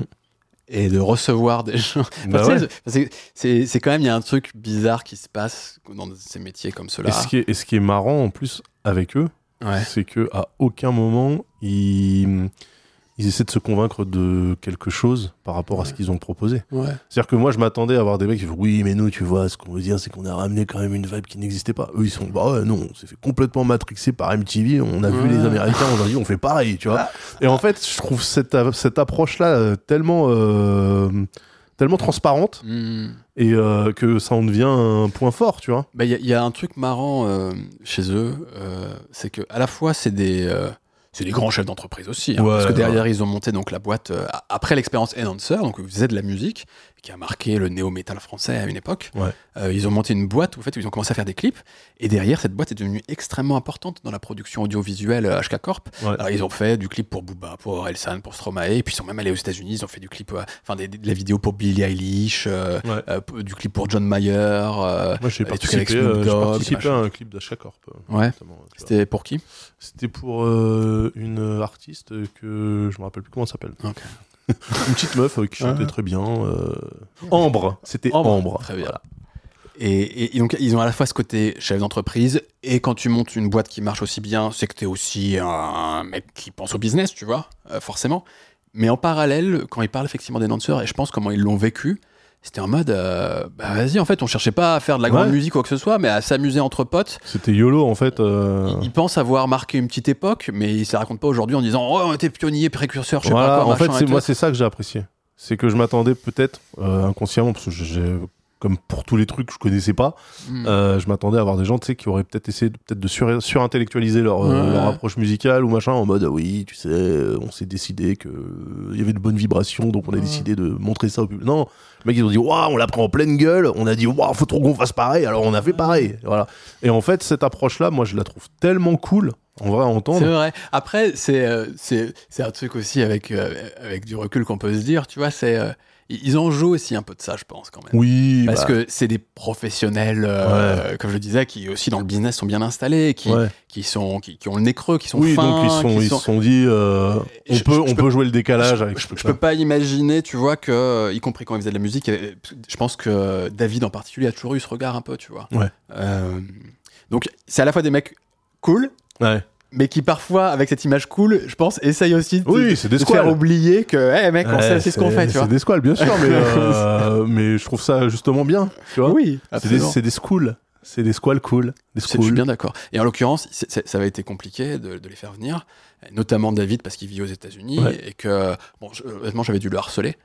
Euh, mais ça s'était fait au final, tu vois. Et ils étaient venus en mode à la cool, juste à deux et tout, alors qu'ils font un truc assez fat quand même. tu Ouais, vois. ouais, ouais, non, franchement, euh, c'est vrai, c'est vrai que c'était une- Ils s'étaient rendus disponibles et tout, hein, j'étais très Ouais. très, très sympa, très, très belle émission. Ouais. Julien Bitoun aussi qu'on avait Bah reçu oui. dans l'épisode d'après, on avait parlé de country et tout. Alors Bien sûr. en l'occurrence, bon, on va pas rester Ouais. trop longtemps sur cet épisode, mais quel- quelqu'un d'extrêmement compétent, Ouais. cultivé, érudit, euh, vraiment à suivre Julien, son travail, Julien Bitoun. Moi, j'ai un de mes, Très bon un de mes cousins qui me parle de cette émission. C'est vrai? Ouais, parce que euh, c'est un mec qui est, qui est guitariste, bassiste, qui est dans, dans le rock, le blues, machin et tout, et qui m'a dit Waouh, vous avez eu Julien Bitoun, c'est incroyable Ouais, C'est ouais, j'étais là, je fais Ouais, ouais, je sais, ouais, ouais, ouais, je le connaissais pas avant que j'arrive, mais ouais, tout à fait. Bon, en tout cas, ouais, quel- quelqu'un de qualité à suivre, Julien. Et l'épisode, j'en suis très fier aussi, parce qu'on avait parlé de, de- du patrimoine aussi de la musique. Tu Ouais. sais comment il faut préserver des choses, comment il y a des histoires euh, anciennes, euh, euh, comment la musique s'inscrit ouais, dans un contexte social, historique, etc. Moi, j'adore Mm. ces, ces aspects-là. Donc Julien Bitoun, allez le suivre. Bon, ensuite, il y avait les épisodes 10 heures. Raph, avec Raph Dacruz, évidemment, 38, euh, sur les esthétiques Les du rap. esthétiques du rap. Ouais, on Ouais. était revenu sur les grands mouvements. Euh, super épisode aussi. J'aime bien ces épisodes un peu sommes, tu sais. Ils sont un peu costauds, mais euh, t'as un bon panorama une fois Oui, qu'on oui, oui. Ouais, ouais. Non, et puis, euh, bah, Raphaël Dacruz, euh, euh, un mec euh, compétent. Compétent. Donc, euh, Tu sais que. Bon, je tease un peu, mais on essaie de faire des choses avec Raph et monte le son. c'est vrai? Ouais. Ah, c'est cool. On verra si ça se fait complètement, Ouais. mais euh, on, voilà, on essaie de, de bosser Ça, ensemble. ça, oh, ça va parler sampling, je sais. Ah, c'est Ça va possible, parler c'est possible, possible. Loxley, on en a déjà parlé. Ouais. euh, Fishback, on l'a juste rapidement évoqué, mais Ouais. ultra content aussi cet épisode parce que bah, c'est une sacrée meuf en bah, fait. en fait, ouais, Non, mais c'est euh, con, mais euh, cet épisode, je l'aime beaucoup parce que quel personnage. Mais la meuf est ultra cool. euh, Trop sympa déjà, effectivement. Ouais. Et puis euh, même par rapport humilité à... incroyable. Ouais, en fait, l'approche, euh, son approche artistique aussi euh, ultra grounded en vrai. euh, tu vois, c'est très euh, la tête sur les épaules. Alors que ce qu'elle produit, tu vois, ça peut sembler un peu barré, euh, Ouais. euh, évanescent, tu vois. Ouais, peu, et en même euh, temps, elle a aussi des tubes pop. Enfin, tu vois, elle a, Ouais. elle, elle, elle a cette, cette double, cette, truc, cette double facette. Mais pareil, en fait, moi j'aime bien les gens qui euh, font pas de chichi par rapport à comment ils envisagent la musique Ouais. alors qu'ils en font et qu'ils en vivent, tu vois. Donc elle, tu pourrais t'attendre à ce qu'elle te dise oui, moi il faut que je suive ma routine habituelle pour être dans un mood créatif. Et non, pas du tout. En fait, moi j'ai ma souris, je déplace des rectangles et ça fait de la, ça fait du bruit, tu vois. De toute façon, elle, elle- c'est une meuf plein de contrastes euh, artistiquement aussi intéressante parce qu'elle a fois un côté punk. Ouais. Franchement, tu vois, elle a un côté un peu déluré, tu ouais, vois. bah peu, ouais, ouais, euh, ouais. Justement, ouais. En même temps, elle, elle a plein de références très pop, etc. Euh, Ouais, puis je te dis, elle a, elle a une approche très très simple, oui. voire simpliste Mais, mais- et justement, de ce qu'elle fait et comment elle le fait. bah, il y a du contraste aussi dans euh, parce qu'elle a du recul sur ce qu'elle fait. Ouais. Euh, et à la fois un côté intello, un côté complètement détendu. Ouais. Euh, Quand elle a dit, elle a dit texto, moi, mon taf, quand je fais de la musique, c'est de mettre des petites briques, euh, de les arranger pour que ça fasse une mélodie. Tu fais ok, ouais, euh, je m'attendais à ce que tu me parles de, tu sais, de ressentir la musique, etc. Et en fait, c'est trop cool d'entendre des gens qui sont, euh, qui ont cette capacité-là à prendre du recul sur ce qu'ils font et à justement à le rendre complètement euh, normal, tu vois, ne pas euh, over dramatiser le truc en mode ah, la création et tout. Non, je trouve ça, je trouve ça chouette. Vraiment, je trouve ça, je trouve ça super cool. Et comme je le disais tout à l'heure, euh, quelqu'un qui suivait notre travail déjà et qui était ultra enthousiaste quand on lui a dit Mm. euh, qu'on l'a invité, donc ça fait trop plaisir. Ouais. Épisode avec Bovary derrière, on a parlé de, de TikTok dans l'industrie ouais. musicale. Ouais, ouais. Sujet essentiel, on vous invite aussi à aller voir cet épisode pour comprendre un peu. euh, c'est pas juste, euh, ouais, il y a des tubes qui se créent sur TikTok. Hein. Non, non, c'est TikTok est une part réelle et complète euh, de l'industrie de la musique Tout à fait. en 2023. et C'est c'est inévitable. Ouais, En fait, euh, c'est donc on a, on a parlé de la musique euh, avec Pierre euh, Pierre Lapin euh, sur Twitch, Ouais. mais là, quand on parle de la, de la musique avec Bovary sur TikTok, c'est c'est encore autre chose parce que c'est- un acteur de ouais, l'industrie musicale. C'est que TikTok est réellement pris en compte par les maisons de disques pour la promo et tout ça, quoi. Donc c'est un autre, ouais, c'est un, autre niveau. C'est pas de la consommation, c'est réellement rentrer dans le processus marketing. Absolument. Il faut que les gens soient sur TikTok. Et on avait parlé justement des réseaux sociaux avec Fishback. Oui. Oui. On lui avait demandé, mais tu les gères toi-même et tout. Et elle m'a dit Ouais. oui, encore. Euh, je les gère encore moi-même, mais c'est vrai que des fois, euh, C'est un vois, peu lourd. c'est un peu chiant et Euh, dans bah, dans l'épisode spécifiquement sur TikTok avec Bovary, on avait donné des exemples de ces artistes, y compris des grands artistes américains, etc., qui en fait ont l'impression qu'on les force, entre guillemets, à Bah oui. faire des TikToks, etc., qui n'ont pas forcément envie de le faire. Quoi. Ouais, et ce que je comprends tout à fait. Mais ce qui est marrant, c'est que c'est ce qui permet aussi à certains artistes de sortir de l'oubli dans lequel ils étaient plongés Mmh. depuis euh, 25 ans, 30 ans, tu vois, et d'un seul coup de tout péter euh, auprès d'un public qu'ils auraient jamais été capables de toucher Ça, autrement. Et ça, c'est ouf. Ouais, ouais, ouais, on, On donne parle, qu'on parle de. Kate Bush ou de Fleetwood Mac ou de trucs comme ça. Je veux dire, euh, y a- Netflix Kate bouge beaucoup aussi quand même. hein. Oui, Netflix. Mais, euh. Mais après, tu vois, c'est un gars qui prend un extrait, qui le met sur son TikTok, ouf, ça le rend viral beaucoup trend plus. et tout le monde le fait. Et, euh, et je trouve ça ouf parce qu'effectivement, euh, qui écoute Kate Bush? Chez les petits, non mais chez les, chez les petits entre euh, 12 et 16 ans, qui écoute Kate Bush? Probablement personne. tu vois. Donc, euh, ou Fleetwood Mac, encore pire. Tu vois. Et je trouve ça trop bien. Si c'est un moyen pour que justement euh, faire partager des trucs euh, à la jeune génération Mm. euh, sans avoir tu sais, l'impression de les scouler un petit peu en mode eh, je vais vous montrer c'est quoi la vraie musique, tu vois, parce que c'est chiant en vrai. Euh, non, il faut qu'ils s'en emparent euh, eux-mêmes, effectivement. Ouais, franchement, très bien. Bon, l'épisode ensuite. euh, Ah, si, le 42e. On parlait d'épisode Somme.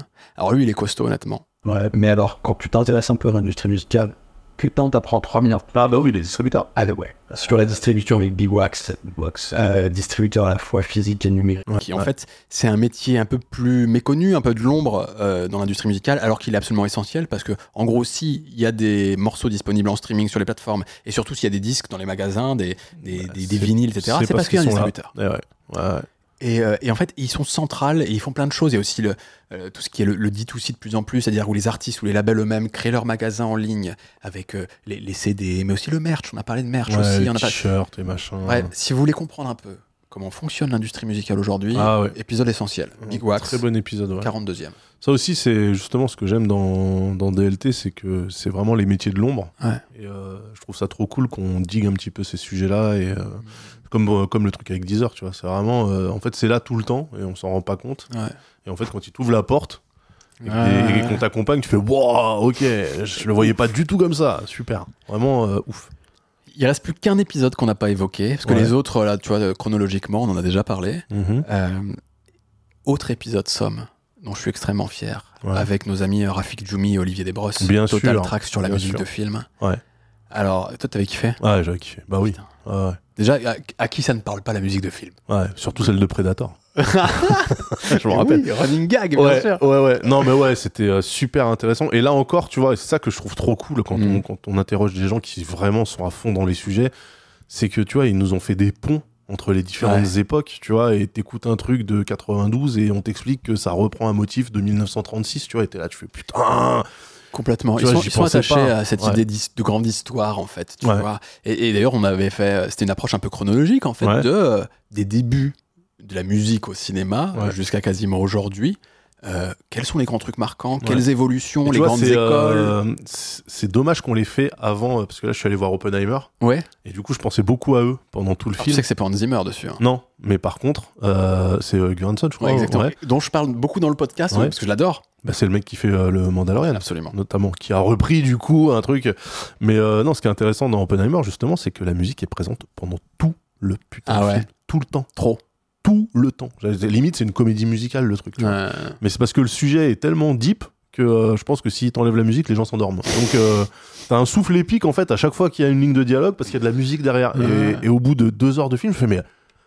Attends, il n'y a pas de la musique tout le temps là-dedans? Et franchement, euh, j'aurais adoré parler de ça euh, avec, avec Rafik et, et Olivier. Ça aurait, été, ça aurait été vraiment cool.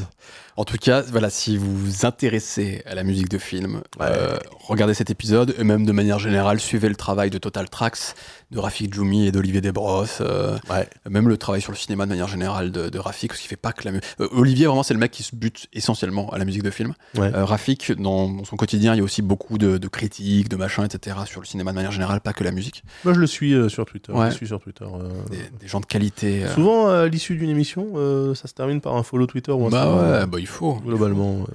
Il faut. Et euh, ça, c'est un truc d'ailleurs, et ça y est, on a parlé de tous les épisodes. Ouais, j'avais parlé des rencontres en fait. Ouais. Parce que, euh, tu vois, c'est c'est comme euh, on parlait des influenceurs, enfin, ou des créateurs de contenu vis-à-vis de leur communauté. Euh, on, va, on va pas mentir, on ne devient pas pote avec les gens qu'on reçoit. Globalement. Non. Non. Par contre, euh, hormis quelques rares personnes, où parfois il arrive qu'il y ait un truc qui se crée, mais en fait c'est une minorité, des gens vraiment que tu vas recroiser après, Mhm. machin, etc. Par contre, tu t'entends bien, tu te suis, t'échanges un peu, etc. Et ça, c'est vrai que c'est très appréciable Ouais, de, cool. de, de pouvoir croiser les gens, de, de- ouais, de- des relations humaines aussi, quoi. C'est essentiel. Mhm. Mais pas dans l'objectif de se faire des potes, parce que si tu fais ce métier pour ça, déjà, t'es mal, t'es mal barré. Oui, oui, oui. Et, et en plus, ça se ressent ensuite après dans ton rapport à l'autre, dans l'entretien, dans l'émission et tout. C'est pas ouf. Faut pas vouloir être pote avec les gens. Faut vouloir bien s'entendre et tirer du bon contenu d'eux euh, sur le moment. Puis ensuite, essayer de rester en contact. Et si tu- s'il doit y avoir des trucs qui se passent bien, Oui, euh, Tant mieux façon, si après, bien avec les gens. La vie, euh, c'est la vie qui passe, hein, mais euh, Ouais. moi, de toute façon, enfin, les trois quarts du temps, je les connais même pas, les gens. Ouais. J'arrive, j'ai pas entendu parler de ce qu'ils font ou de ce qu'ils faisaient. euh, Au mieux, je me suis un peu informé vitef pour avoir du contexte, mais globalement, j'apprends à les connaître, à les découvrir ouais, sur le moment. directement pendant, pendant l'émission. Donc, oui. C'est, mais c'est vrai que tu as euh, parfois des, des rencontres qui, qui se passent vraiment très bien, où les gens, justement, restent parfois longtemps Ouais. euh, avec nous après l'émission pour discuter d'autres choses en plus. tu vois, c'était euh, le cas de Rafik et d'Olivier, par exemple. Ouais. Alors qu'on pourrait se dire, parce qu'on n'est pas exactement de la même génération, tu vois, Non. avec Rafik et Olivier. Et en fait, on reste parce qu'on parle, il reste parce qu'on parle de plein de trucs et tout. On a, on a parlé de tout sauf de musique et de cinéma d'ailleurs Ouais. après, Ouais. Euh, ou moins en tout cas que, que, que avant et dans l'émission. Et euh, moi, j'aime bien ce côté-là. Et, et- et tu- et tu découvres des personnages aussi. des personnages et puis des anecdotes. Tu, euh, tu vois, Olivier, c'est un personnage. Et par exemple, moi, je, je suis impressionné. euh, parce qu'on avait terminé sur cet épisode-là. hein, le type, sa passion, c'est la musique de film. Il a rencontré, interviewé plein de, réalis- plein de compositeurs de musique de film. mhm. Et je pense pouvoir dire que c'est pas un mec qui roule sur l'or, tu vois, Olivier. Il a jamais fait ça pour l'argent. Et je pense qu'il aurait, s'il avait pensé à ça, il aurait fait d'autres choix de carrière. Mhm. Et le mec, parce que c'est son am- l'amour de sa vie, je pense, tu vois, la musique de film, et ben, il donne tout. Il se casse le cul. Et Ouais. Pour au final, certainement en vivre. Mais tu vois, je pense pas que c'est. euh, Oui, c'est pas. c'est pas la richesse, tu ouais, vois. ouais. Et, et le, et, le, et le mec, il va, quoi, par passion. Mhm. Et tu vois, y a- on a plusieurs personnes qu'on a reçues comme ça dans, dans l'émission. C'est les, les mecs, tu peux pas remettre en cause leur passion. Et c'est pour ça qu'ils sont si, bien dans ce job Bah, après en tant qu'invité. bah, c'est ça, c'est qu'ils font le truc parce qu'ils aiment le truc euh, avant de se dire il y a de l'argent à se faire dans le truc, tu vois. Ah. Et il n'y a pas de mystère en fait. euh, si euh, c'est ce que j'essaie d'expliquer aux plus jeunes, tu vois, de ma famille, les petits cousins, machin et tout, c'est euh, fais pas un truc pour être connu. Mm. Fais le truc comme tu as envie de le faire et si ça marche bien, tu seras connu, tu vois. Mais la célébrité ou la richesse, c'est pas une fin en soi, tu vois. Bien sûr. D'abord, il faut que toi, tu aies envie de, de transmettre des trucs ou euh, de faire découvrir des trucs, tu vois. C'est un peu con hein, quand on dit comme ça, mais en vrai, en vrai, est-ce que c'est pas l'essentiel de la vie? Faire les choses parce qu'on aime les faire, Bah, je crois. hein. pas C'est parce mieux, qu'on hein. doit les faire ou pas parce que Après, il y a des- y a- il y a des- veut faire de l'argent. il faut un peu de contrainte parfois. Tu vois, il y a des trucs qu'on les fait, même si ça nous fait pas plaisir, parce qu'il faut les faire, tu vois. Ouais. Mais dans la mesure du possible, faire les trucs par, par plaisir. Oui, mais l'URSAF, tout ça, c'est encore autre chose. tu vois. ça, c'est typique. Non, mais genre le ménage, tu vois, c'est pas ma passion de faire le ménage. Oui, bah oui, le faire, tu vois. bien sûr, voilà, bien sûr. bon. Oui, non, mais d'accord. Ah, tu peux... Mais encore, peut-être qu'on pourrait faire un format. euh, Tu parles de musique pendant que tu fais le ménage ou quelle Ah. musique tu utilises Non, mais le seul truc qui me fait passer le ménage, c'est que je mets des, des podcasts, euh, tu vois, Ouais. comme ça pendant, parce que sinon, euh, c'est l'enfer. Ou comme faire la vaisselle, tu vois. Bah, Faire la vaisselle, je sais pas, moi j'ai un lave-vaisselle. Ouais. euh, Moi, j'en ai un depuis peu, là. ouais. C'est l'avantage de, de, Ah bah, à Aubervilliers maintenant. tu Ouais, vois. bah, ça change tout. hein. Ah ouais, ça va changer ton rapport à la vie, tu voir. C'est- incroyable. C'est incroyable. Il y a un avant et un après. je te Il y a après. Ah ouais. oui. Ah oui. C'est- Pour l'instant, j'apprécie en tout cas. J'aime, j'aime, j'aime. j'aime. Toi, qu'est-ce que tu espères pour le futur? Pour le futur de DLT, Ouais. euh, bah, toujours plus de, de découvertes et d'émerveillement parce Mhm. que vraiment, euh, je, je prends beaucoup de plaisir et je fais plein de trucs à côté. hein. Mais DLT, c'est toujours un kiff de venir à l'émission, déjà parce que l'équipe est ultra cool, que Ouais. la bouclette, c'est la maison et tout, tu vois. Et en fait, je suis content qu'il y ait ce rapport-là aussi avec Mhm. tout le monde, avec le staff, tout ça. Et, euh, et je sais que à chaque fois, euh, je vais apprendre des trucs, tu vois. Donc moi, j'y vais, euh, je suis très content. Et tu vois, même ma fille, elle est contente de venir à la Elle réclame Ouais, c'est incroyable. Même, même ma fille, elle dit Ah, on va à la bouclette. Non, ah, non. c'est pas la bouclette aujourd'hui. Ah, non, ah. Et, on, euh, on lui inflige pas ça à chaque fois, hein, mais de temps non. en temps, l'enregistrement, elle est là. Ouais, de temps en temps, elle vient et, euh, et c'est cool, tu vois. Et elle est contente. Et, euh, et euh, je lui dis Enfin, là, tu te rends pas compte des gens qu'on a reçus là, en fait. Euh, je crois que tu réalises pas à côté de qui t'étais, en fait. Mais Mm. plus tard, tu vas te retrouver à écouter de la musique et tu vas dire Ah ça alors Mais c'était eux Ah, bah d'accord. Mais euh, non, voilà. Donc, euh, pour le futur, bah, toujours plus de. hum, plus de kiff comme ça. Euh, on a dit qu'il fallait qu'on mette l'accent aussi sur les- la présence féminine. Ouais. Et c'est vrai que c'est super important. Complètement. On a fait un tout petit peu mieux à la fin de la saison en Ouais. recevant Roda, en recevant Anne-Claire. Ouais. J'ai lancé d'autres invitations à des femmes, ça c'est pas encore fait. Mais, Mais effectivement, euh, euh, évidemment, c'est un défaut de, de l'émission.